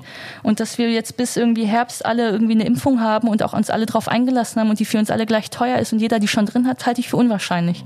Das heißt, man hätte diesen ganzen Sommer gehabt. Man hätte diesen ganzen Sommer gehabt, dass die Kinder nicht in der Schule frieren müssen, sondern dass es ganz andere Probleme, also wir haben Digitalfonds, wo Milliarden Gelder drin sind, wo man hätte diese Aerosolmaschinen in den Klassenräumen installieren können. Wir hätten irgendwie ganz andere Lernplattformen aufbauen können, dass digitaler Unterricht problemlos funktioniert. Wir hätten neue, wir hätten leere Museen irgendwie, da hätten wir in jeden Raum drei Stühle stellen können, dann hätte man einen neuen Klassenraum. Also es gäbe ja Möglichkeiten. Und gerade irgendwie Kunst und Kultur irgendwie nicht wertzuschätzen, als dass das für mentale Gesundheit, für die soziale und kulturelle Anerkennung von Gruppen was Entscheidendes ist, finde ich schwierig und dass die Leute irgendwie und gerade die alten weißen industriell geprägten Politiker bei uns sagen, ach, das ist ja nur Party machen, das halte ich für extrem verklärt. Ich meine, gerade als jemand, der aus diesen ganzen irgendwie marginalisierten Gruppen kommt, ich weiß, dass es irgendwie Schwule und Lesben gibt, die sind zu Hause nicht mehr erwünscht. Für die ist das wichtig, dass die ihren Schutzraum haben. Für Geflüchtete ist wichtig, dass sie irgendwie einen Raum haben, wo sie außerhalb ihres äh, quasi Flüchtlingheimsbetts sich irgendwie bewegen können, weil die da wahnsinnig werden und traumatisiert sind. Und all diese kulturellen Räume mit diesem einen Satz irgendwie fertig zu machen, die wollen doch nur Party machen, ihr müsst euch jetzt mal zusammenreißen, finde ich schwach. Also da bin ich sehr enttäuscht von irgendwie aktueller Politik und Regierung. Und da du jetzt aber jetzt kein elected Member of Parliament bist und aber so tolle Ideen hast, auf wen sollen wir uns denn sonst verlassen jetzt bitte, dass, dass solche guten Ideen denn umgesetzt werden? Na, ich ich habe die große Hoffnung, dass zum Beispiel gerade dieses Thema bei jungen Abgeordneten aller Parteien, aller demokratischen Parteien besser aufgehoben ist. Also gerade die jungen Leute, die wissen, was Cybermobbing ist, die wissen, was Bodyshaming ist, die wissen, was queere Subkultur ist, die können das besser einordnen. Und irgendwie, ich habe schon das Gefühl, dass es da zumindest eine, eine generationellen Bruch gibt, dass die Älteren das sich gar nicht so genau vorstellen können, mit Kultur teilweise nicht so krasse Berührungspunkte haben und gerade auch Popkultur und eben diese eigenen Räume in der Großstadt ähm, für eine junge Generation entscheidend ist und junge Politiker das gut thematisieren können. Konstantin Kuhle von der FDP, Johannes Vogel von der FDP irgendwie, wir haben irgendwie gute Politiker in allen jungen Parteien, die das, glaube ich, mehr auf dem Schirm haben und die wissen, dass da irgendwie mentale Gesundheit irgendwie eben eine Verknüpfung ist, die wir nicht vernachlässigen dürfen. Ja, dann verlassen wir uns mal auf die, ne, dass irgendjemand Erstmal schon, was, was Schlaues für uns äh, hier raus äh, handelt und dass wir diesen Lockdown alle gut überstehen und gesund bleiben. Ich hoffe, also ich freue mich, dass es noch kurz vorm Lockdown mit unserem ja. Gespräch geklappt hat. Und äh, ich wünsche dir alles Gute, sowohl mit deiner politischen Karriere als auch mit deinen ganzen Business Endeavors und natürlich auch dein Buch, was im März rauskommt, meintest du? Im März. Und das ist das äh, mit der Einsamkeit, ne? Genau, das heißt dann die neue Einsamkeit. In die neue Einsamkeit, da gab es auch noch so eine Sub. Linie, oder? Und wie wir sie als Gesellschaft überwinden können. Wie wir sie als Gesellschaft überwinden können. Also wenn ihr das wissen wollt, dann checkt das neue Buch von Diana Kindert im März. Und ähm, wir sehen uns bald wieder. Alles Gute. Vielen Dank, dass du hier warst. Hochkultur-Podcast mit Diana Kindert. Bis nächstes Mal, Party People. Ciao.